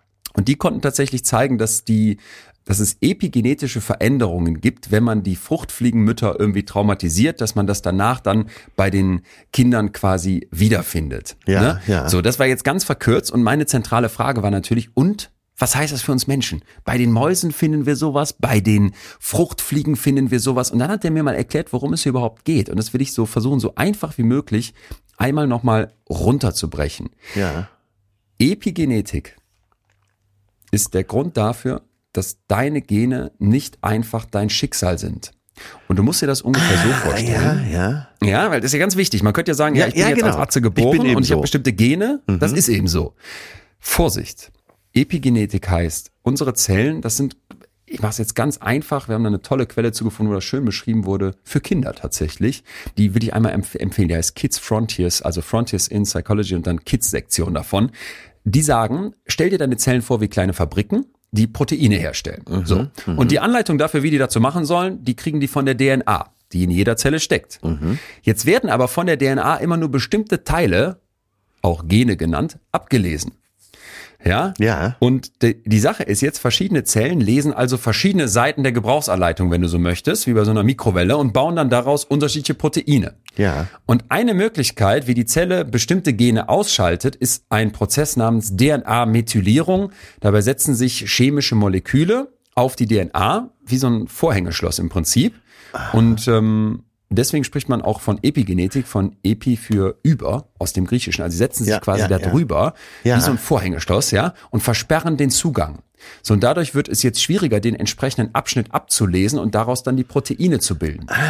So, das heißt, wenn ich jetzt bestimmte, und so hat mir dieser Professor das beschrieben, bestimmte Erfahrungen mache, zum Beispiel, mh, ich habe stressige Sachen erlebt, vielleicht auch was Traumatisches erlebt, siehe Fruchtfliegen, oder ich habe eine bestimmte Form von Ernährung oder, oder, oder andere Umwelteinflüsse, all das kann wie so Vorhängeschlösser Einfluss auf das nehmen, was bei mir genetisch abgelesen ist und damit wirkt. Das bedeutet, die, die, deine, deine DNA bleibt gleich. Aber was damit passiert, das ist eben durch epigenetische Prozesse nicht festgelegt oder nicht pauschal festgelegt. Ja, ja. Ja. So, und das fand ich super interessant, weil ja logisch ist, dass Menschen sich auch in kürzerer Zeit weit oder Lebewesen sich weiterentwickeln wollen, sich anpassen müssen und überhaupt sich dann mal also klar zu machen, hey, da sitze ich, Leon Winscheid, mit einem genetischen Code, aber das und wie der in mir wirkt, das kann auch innerhalb meines Lebens sich noch verändern. Fand ich total geil. Ja, äh, das ist so, das stimmt einen auch so optimistisch letztendlich. Ja, Wenn man Ja. äh, daraus nimmt. Ja, die Epigenetik. Das ist ja Mhm. super interessant, wenn da die Lesbarkeit der Zelle äh, quasi durch, na, ich will nicht sagen Schutzschild, aber durch ein durch so einen äußeren Mantel nochmal verändert wird, dass sie eben auch anders gelesen werden kann. Wahnsinn. Das, das wäre jetzt das Optimistische. Man könnte aber auch sagen, shit, in Ja, meiner ja, Familie ja. ist mal was Schlimmes passiert, ne? Und vielleicht Ja. ist das jetzt noch in mir drin. So, und man hat dann tatsächlich, und jetzt nochmal, das ist natürlich super schwierig, sowas am Menschen zu untersuchen, aber es gibt in Kanada eine Brain Bank. Und das fand ich super geil. Also da liegen zurzeit ungefähr 3000 Gehirne. Ich wollte gerade einen? Gag machen, das stimmt. Da liegen 3000 Sag- Gehirne. Brain Bank. Das, da kommt jetzt aber gleich schon der Name Scarlett Johansson, oder? Wieso? Ja, so ein Science-Fiction-Film. Die Insel. Ey, Ach so. ja, da liegen 3000 Ja, Gehirne. Brain. Liegen 3000 Gehirne gelagert von Menschen, die die nach ihrem Tod gespendet haben. Könntest du auch machen. Also habe ich auch, denke ich auch drüber nach. So, äh, also ich würde mich sowieso, glaube ich, zur Verfügung stellen. Organe spenden eh. Aber stell dir mal vor, so ein Atze-Brain, da kommst du da an so Regal F, Gang 3, Box 478. Ja, machst aber auf, bewacht und halten sie Abstand und so. bewacht.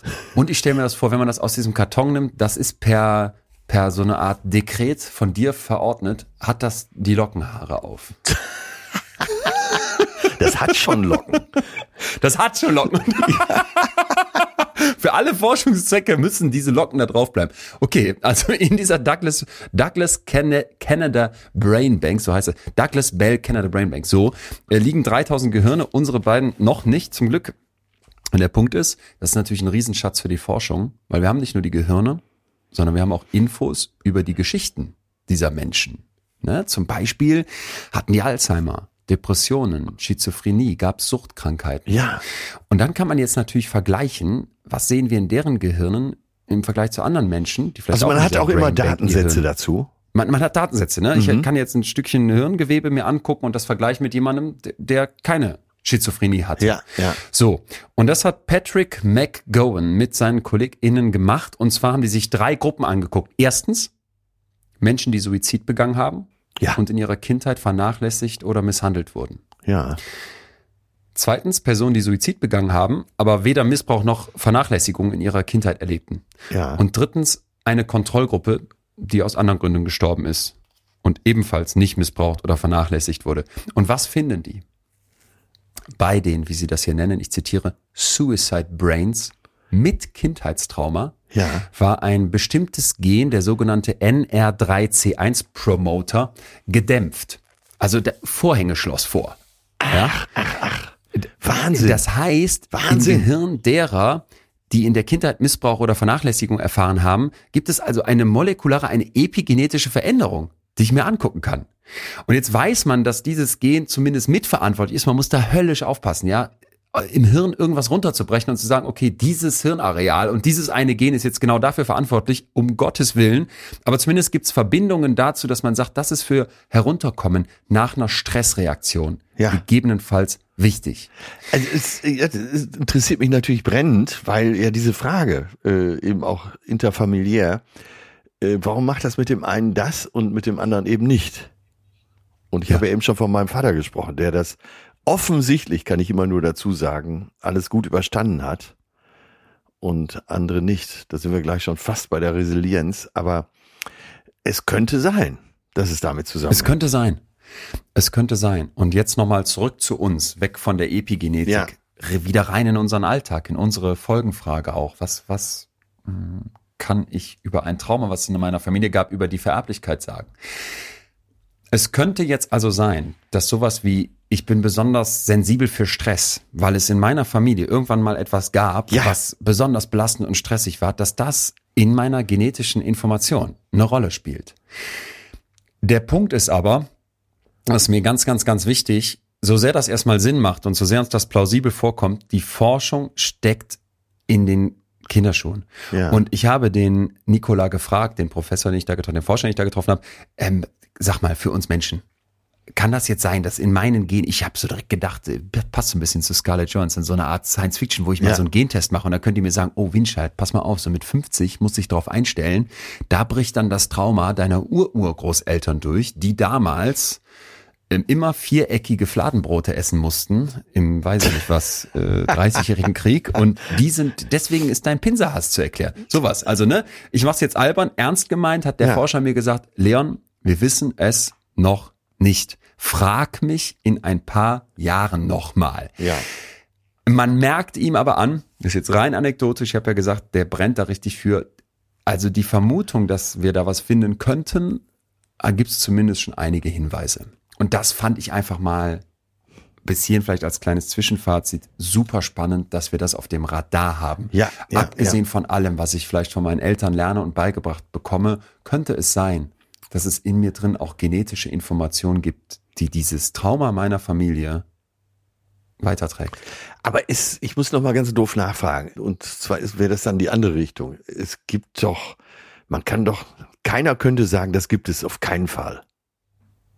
Ne? Also äh, ganz doof gesagt, du äh, fragst jemanden, sag mal, äh, oder irgendjemand sagt, der, warte, jetzt muss ich noch mal ausholen. Irgendein Psychiater, Psychiaterin sagt, nein, in der Genetik kann das nicht drin sein. So weit sind wir schon, dass man das, so eine Behauptung niemals aufstellen könnte.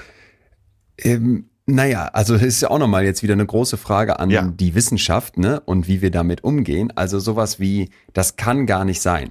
Und das wird's nie geben. Äh, uff, also gerade in der Psychologie, wo wir mit vielen Problemen in Ja. der Wissenschaft, die wie wir sie betreiben, sowieso zu kämpfen haben.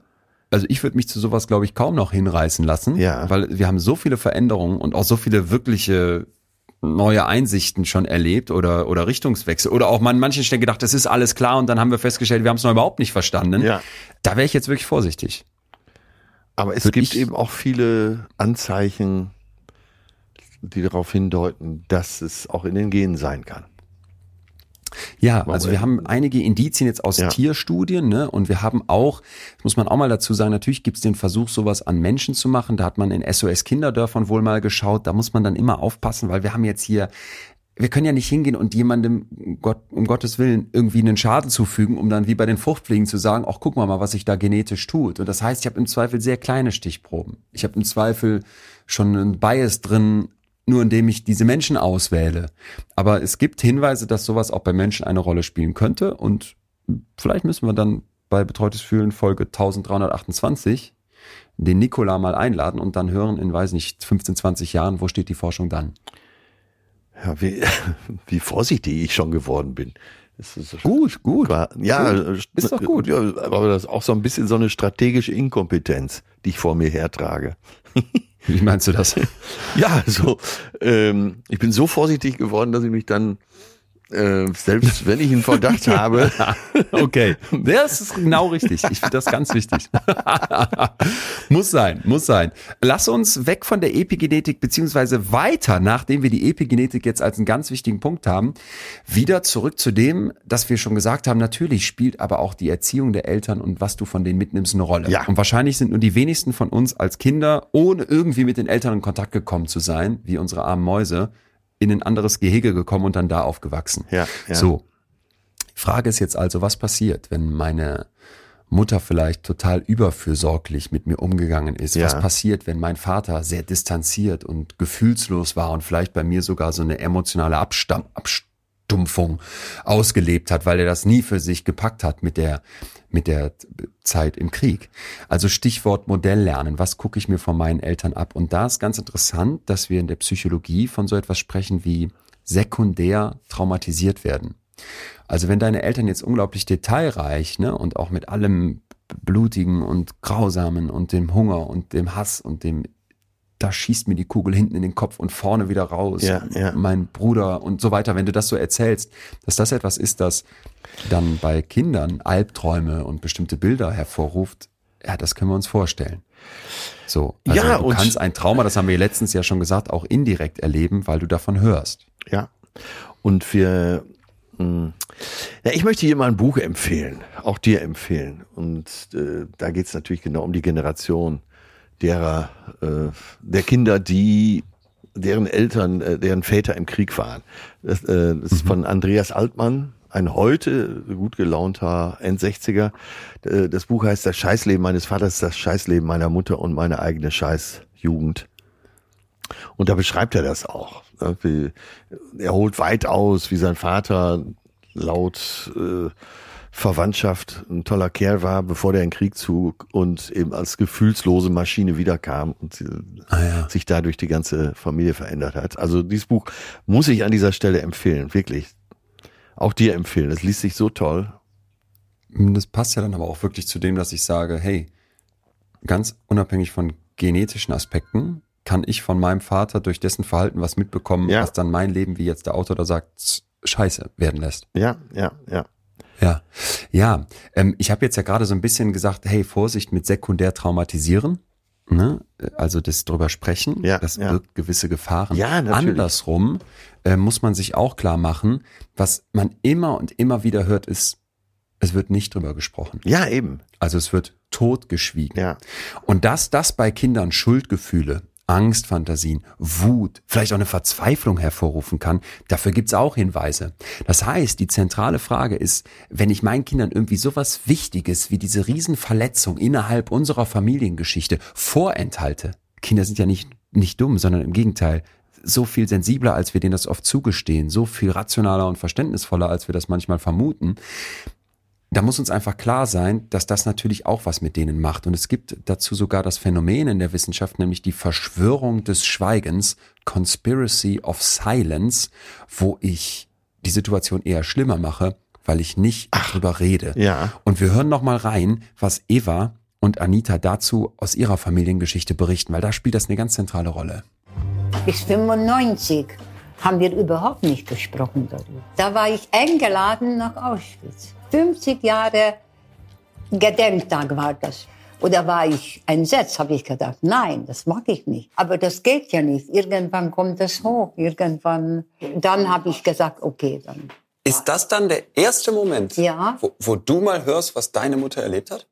Ja, wir saßen unten in einem Raum im Hotel mit der jüdischen Jugendlichen, mit der Gruppe und dann hat der Leiter äh, zu meinem, meiner Mutter plötzlich gesagt, Frau Sepeschi, möchten Sie nicht ein bisschen von Ihrer Geschichte erzählen? Und ich habe noch gesagt, ich habe noch nie erzählt. Und irgendwie habe ich angefangen und dann gesprudelt. Dann ging es das. Erste Mal dort. 50 Jahre nicht drüber gesprochen, gar nichts. Wie, wie, äh, das, ich finde das so, einerseits finde ich das so krass und andererseits kann ich mir das so vorstellen, ne, dass so, dass eine Wunder, ein Trauma so groß ist, dass man sagt, in den Keller damit. Wir haben ja letztens hier von dem Schrank gesprochen, der irgendwie zubleibt, obwohl er mitten im Wohnzimmer steht. Äh, Wie war das bei euch? Wenn du sagst, so Suizid und so weiter. Ich erkenne das Ja. so, so wieder. Echt?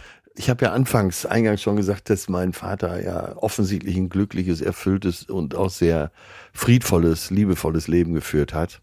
Und das ist ja das, was man bei Eva auch spürt. Ne, Das ist ja, das ist ja wirklich schon ein kleines Wunder, dass man diese beeindruckende Frau vor sich hat und Ja. sie so viel Wärme und Liebe ausstrahlt. Das ist doch, das ist schon was ganz Besonderes, finde ich. Und bei uns war es Ja. auch so. Mein Vater hat bewusst, und da, hat- das, da hat darüber gesprochen, er hat bewusst diese Tür erstmal zugemacht. Hast du dich, ich sag bewusst, getraut Ja, zu fragen? ja, ja. Und dann? Er hat mit mir auch über alles gesprochen und äh, hat auch Also dann geschimpft. konnte er aufmachen. ja, ja, dann konnte er auch aufmachen. Der hat dann auch geschimpft wie ein Rohrspatz auf seinen Vater, äh, auf Hitler, auf äh, alles. Aber der hat dann die Tür auch direkt wieder zugemacht. Der hat an einem gewissen Punkt, und das ist vielleicht auch seine Lebensleistung, als er äh, aus Russland wieder zu Hause war, beschlossen, ich führe jetzt ein glückliches Leben, ich will Kinder haben, ich will Liebe weitergeben. Ja. Ja. Und Was aber bestimmt nicht allen gelingt. Nee, ne? das man, gelingt ich, ganz vielen sagen. nicht. Ich, Ja. Also klar, immer persönliche Beobachtung. Ich, also mindestens über die Hälfte schafft's nicht, hat's nicht geschafft. Auch in unserer Familie nicht. Ja, und ihm ist das gelungen. Deswegen spreche ich immer von Lebensleistung.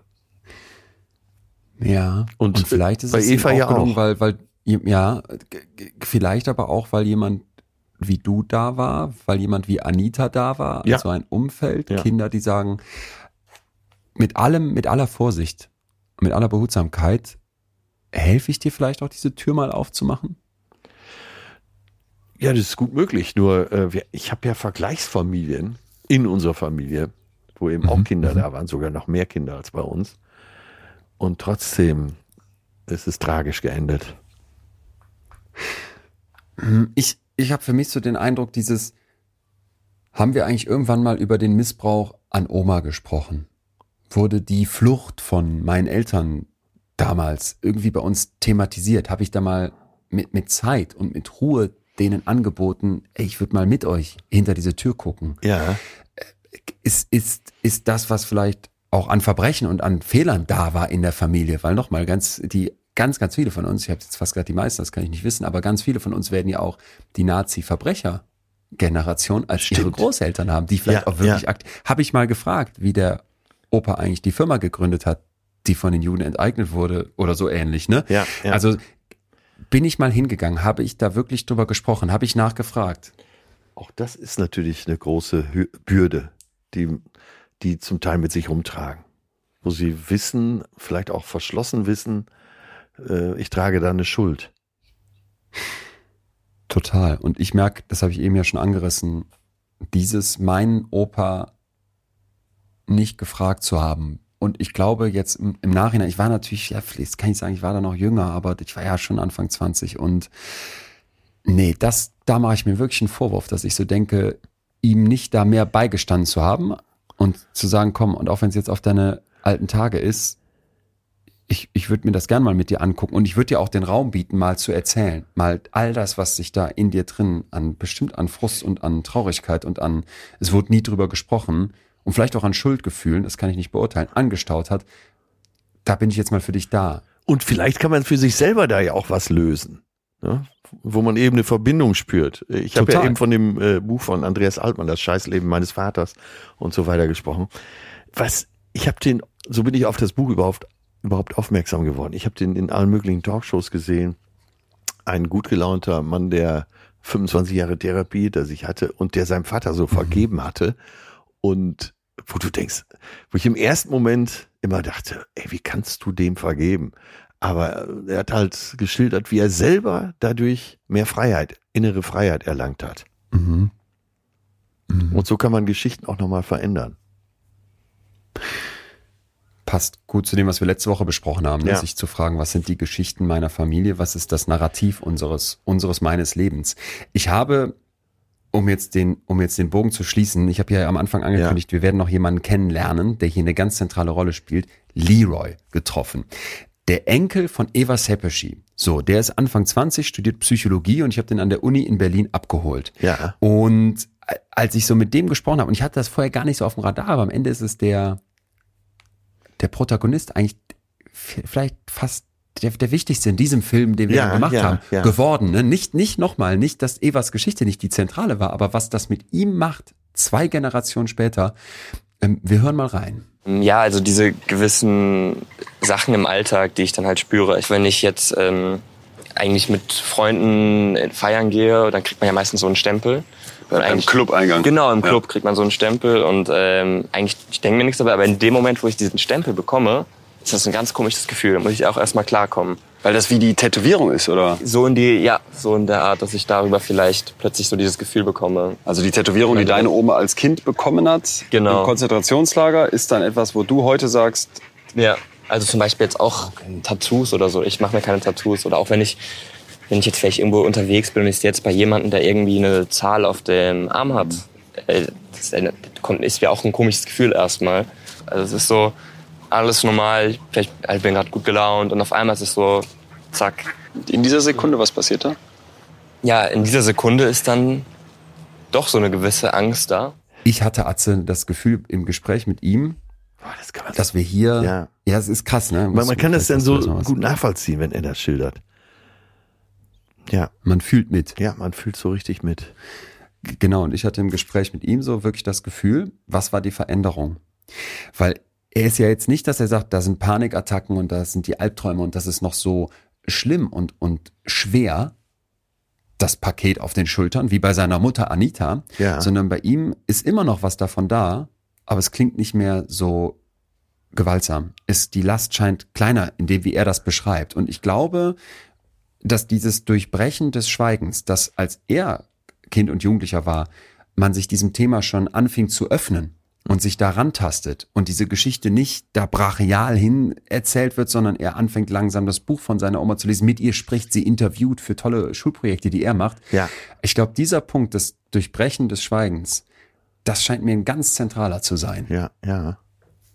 Und vielleicht auch so eine Spirale, ne, die, die es gibt, ähm, zu durchbrechen. Und das ist nicht, was jetzt, was ich einfach äh, hier als Hypothese aufstellen möchte, sondern es gibt eine, und das ist die letzte Untersuchung, die wir heute brauchen, aber ich finde, wir brauchen sie sehr.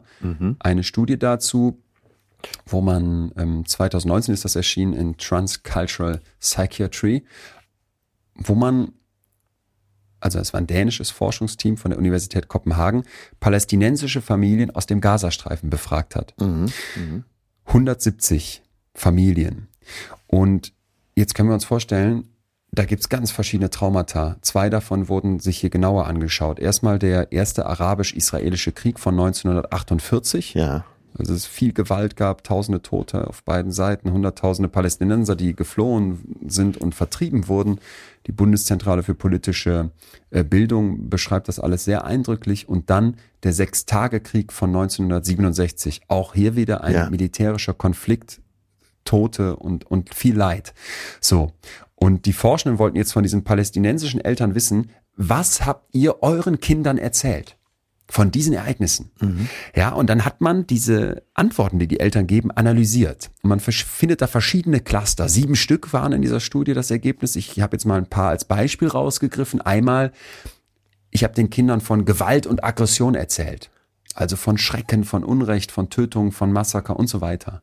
Die zweite Kategorie war, es waren so Fakten und Erklärungen, die ich den Kindern gegeben habe zur politischen Situation im in dem Gebiet, zur Geografie von Israel und so weiter. Ja, Die ja. dritte Kategorie war seelisches Leid und Demütigung, wo dann sowas bei war wie Hilflosigkeit, Ja, Unterwerfung, eine übermächtige Gegenseite, Niederlage und so weiter. Und die vierte Kategorie war Schweigen.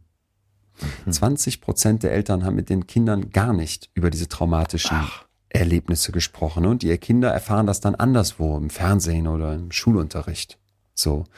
Und die Eltern haben auch Gründe angegeben. Ich habe geschwiegen, weil ich wollte nicht, dass meine Kinder sich Sorgen machen und sich hilflos fühlen. Oder ich wünsche mir, dass meine Kinder ein anderes, ein besseres Leben haben. Ja, ja. Das passt vielleicht zu dem, was du von deinem Vater gesagt hast. Ja, man will das auslöschen, glaube ich. Das ist so ein großer Antrieb. Das ist Ja. auch das Bestreben, so für seine Kinder, die sollen das nicht mitnehmen und nehmen es doch mit. Ja. Ja. Das steckt wahrscheinlich, ja, das steckt wahrscheinlich tief in vielen Elternherzen drin. Jedenfalls wollte man jetzt, nachdem man das analysiert hatte, wie sind die Eltern mit ihren Kindern umgegangen, was haben die denn erzählt, wissen, wie geht's den Kindern? Ja. Und dazu hat man einen posttraumatischen Stresssymptom-Fragebogen benutzt. Kann ich ja messen, ne? Sowas wie Schlafstörungen, Konzentrationsschwierigkeiten, so bildliche Kopfkinos von diesen Kriegsszenen. Was davon haben die Kinder? Und dann findet man Folgendes.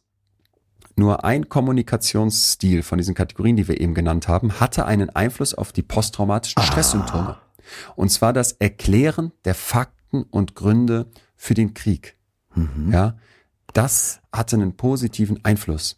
Und die Autoren interpretieren das jetzt so, indem die Eltern ihren Kindern erklären, was warum passiert ist, schaffen sie bei ihnen ein Verständnis Ja, und ja. eine Kohärenz zwischen, wieso verhalten wir uns so, wir Eltern, Ja. und was haben wir erlebt. Das, das, das passt so zu diesem Narrative, die wir Also, letzte Woche hatten. Diese Lebensgeschichte ergibt Sinn, ne? Man baut so eine Während- Straße äh, um, zum Verständnis sozusagen, ja.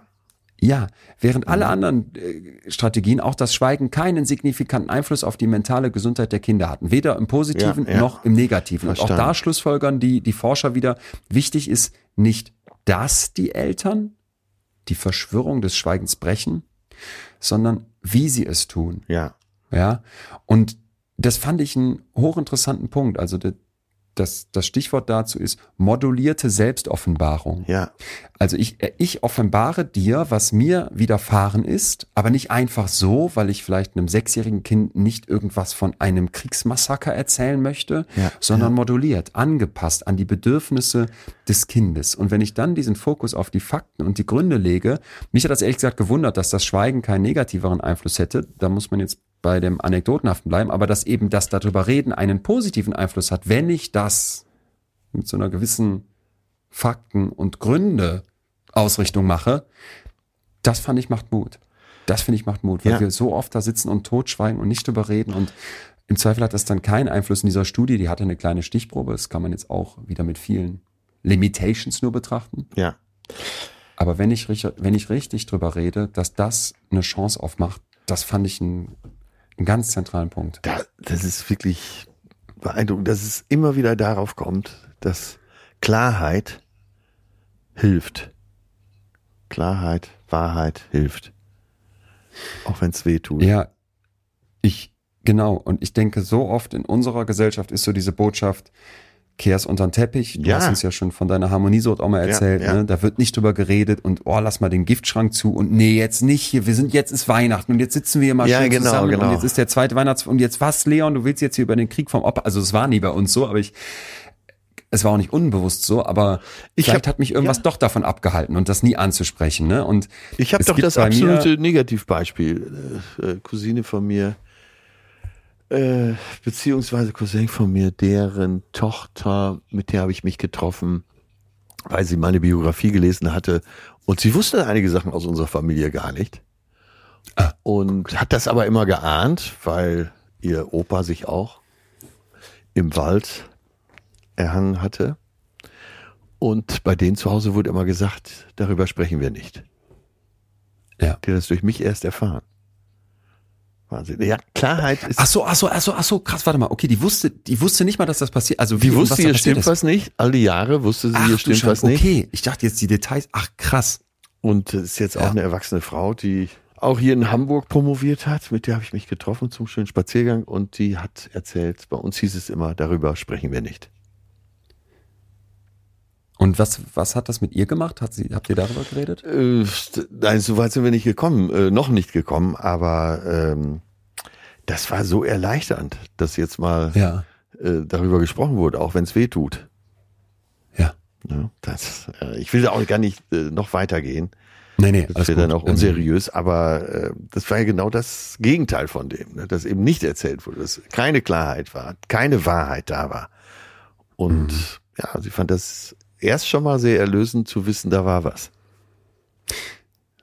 Glaube ich sofort. Und ich habe einfach so einen Heidenrespekt vor dem, wie Eva mit ihrer Geschichte umgegangen ist. Einmal von vor, vor alledem, was sie erlebt hat. Ja. Und nochmal erinnern wir uns an den Anfang dieser Folge, wo, wo wir hören, wie das für sie als Kind, das ist einfach für mich nach wie vor so unvorstellbar gewesen sein muss. Dann irgendwann, auch wenn es gedauert hat, diese Stärke zu finden, zu reden, aufzumachen, mit Hilfe der Tochter Anita, die noch ordentlich da ein Päckchen zu tragen Ja, hat. ja. Und dann aber zu sehen, das wird vielleicht jetzt beim Enkel Leroy leichter. Ja. Ich finde das. Aber er setzt sich auch Hoffnung. bewusst damit auseinander. Das muss man Natürlich, er setzt, nein, keine Frage. Ich will, das ist auch nichts, was ein Selbst, Selbstläufer sein muss. Aber es gibt Ja. bei mir, ähm, ich habe eine Stelle in, im, in der aktuellen Show, ganz am, ganz am Ende, wo es dann um, es geht da auch viel um Eltern und was Eltern mit uns gemacht haben und was für emotionale Wunden es bei uns gibt, ne? Ja. Und dann habe ich, äh, beschreibe ich den Leuten das, so es gibt vielleicht Geschichten auch in eurer Familie, ist jetzt nicht das gleiche Thema von heute, sondern schon anders. Und dann gibt es eine Stelle, wo ich sage, dass es da so einen Satz gibt, auf dem ich schon so lange rumkaue. Manche von uns müssen nur in Therapie, weil andere nicht in Therapie gegangen Ja, sind. ja, ganz klar. Und da ist, es ist erst ganz ruhig und dann ist der, ist der ganze Saal am Start. Und du merkst einfach so, Ja. das trifft bestimmt nicht pauschal zu, aber die Message ist einfach so klar, ne? Sich dem zu stellen, da selber dran zu arbeiten, als jemand, der was erlebt hat, das verlangt einem bestimmt viel ab. Aber die Wahrscheinlichkeit, dass das etwas ist, was deinen nachfolgenden Generationen einen Mehrwert bietet, da möchte ich einfach nochmal unglaublich für werben. Ja, und das machen wir seit äh, über vier Jahren jetzt hier schon, dass wir sagen, ja, wenn du da was spürst, bearbeite das mit einer, mit einem Profi zusammen. Das äh, ist, tut vielleicht mal weh, aber es bringt dir so viel innere Freiheit. Und vielleicht geben wir deswegen mit größtem Respekt und glaube ich von, ich spreche jetzt für uns beide, tiefer, tiefer Dankbarkeit dafür, dass Ja. wir dich, euch, Eva und die ganze Familie Sepeschi, Anita Leroy kennenlernen durften. Das letzte Wort an die Sepeschis. Man soll sprechen. Man soll, jeder soll erzählen und sprechen darüber, egal wie das schlimm ist, weil dann hat man nicht diese Belastung für ein ganzes Leben. Man soll einfach sprechen darüber. Also es war, es ist nicht bewusst bei mir abgelaufen, dass wir ähm, darüber sprechen, nachdem ich angefangen habe, mich damit auseinanderzusetzen. Mit einem Therapeuten oder mit, mit Freunden. Danach konnte ich erst anfangen, mit ihr zu sprechen. Und das hat äh, vieles erleichtert. Würdest du sagen, dass das dann anfängt zu heilen? Das heilt dann auf alle Fälle. Ja. Ja, das heilt auf alle Fälle. Ich krieg wieder Luft. Wenn einer sagt, gib Gas, schmunzel ich, weil ich mich erinnere, was das damals mit mir gemacht hat. Es ist sehr, sehr wichtig. Es, man kann wieder leben, man fühlt, aber es geht nicht weg. Hast du noch was anderes, eine andere Idee, wo du sagen würdest, so kann man mit diesem Trauma, was in der ganzen Familie ist, gut umgehen, abgesehen von Reden, Nachfragen? Die ganze Familie, wir sind zusammen. Wenn Leroy mir sagt, ich habe dich lieb, das ist für mich wunderbar. Da habe ich einen guten Tag. Das gibt mir die Kraft, das Weiterleben und tun und nicht daran denken, wie alt ich bin. Weil es, es soll einen Sinn haben eigentlich, dass ich im Leben geblieben bin. Es muss irgendeinen Sinn gehabt haben für die Zukunft, dass ich im Leben geblieben bin. Gerade. Dem möchte ich wirklich nichts mehr, ganz bewusst nichts mehr hinzufügen. Ich auch nicht, außer der tiefen, tiefen Dankbarkeit. Mein lieber Atze, was für ein, was für ein Brett das Thema. Ja. Ihr Lieben, alle da draußen, wenn ihr Lust habt, geht mal bei YouTube ein, ein Trauma erben. Geht das? Und dann guckt ihr euch die Terra Explore Folge an, weil dann seht ihr Eva und Anita und Lira auch nochmal dazu. Ihr seht auch den, den begeisternden und faszinierenden italienischen Forscher. Und ähm, viel, viel Infos äh, gibt's natürlich auch in der Mediathek. Würde mich total freuen. Das Ding geht gerade bei YouTube irgendwie richtig durch die Decke, weil so viele von euch da schon scheinbar draufgeklickt haben. Freut mich riesig. Danke überhaupt, dass ihr alle da draußen unsere Begeisterung für Wissenschaftskommunikation, für Psychologie so teilt. Jetzt würde ich aber auch sagen, Atze, Huff. Ich trinke noch ein Schlückchen Cola und äh, atme weiter durch, weil Ja, hat das mich- war ja ein Brett, was wir gebohrt Ja, hat haben. mich sehr aufgewühlt. Ich muss jetzt erstmal eine Runde gehen. Mach das. Ich sende dir Küsse und wir hören uns nächste Woche wieder. Bis nächste Woche, mein Lieber. Atze. Ciao. Schönen Tschüss. Tag. Und ihr alle da draußen, danke, dass ihr am Start seid. Das war Betreutes Fühlen. Der Podcast mit Atze Schröder und Leon Winscheid. Jetzt abonnieren auf Spotify, Deezer, iTunes und überall, wo es Podcasts gibt.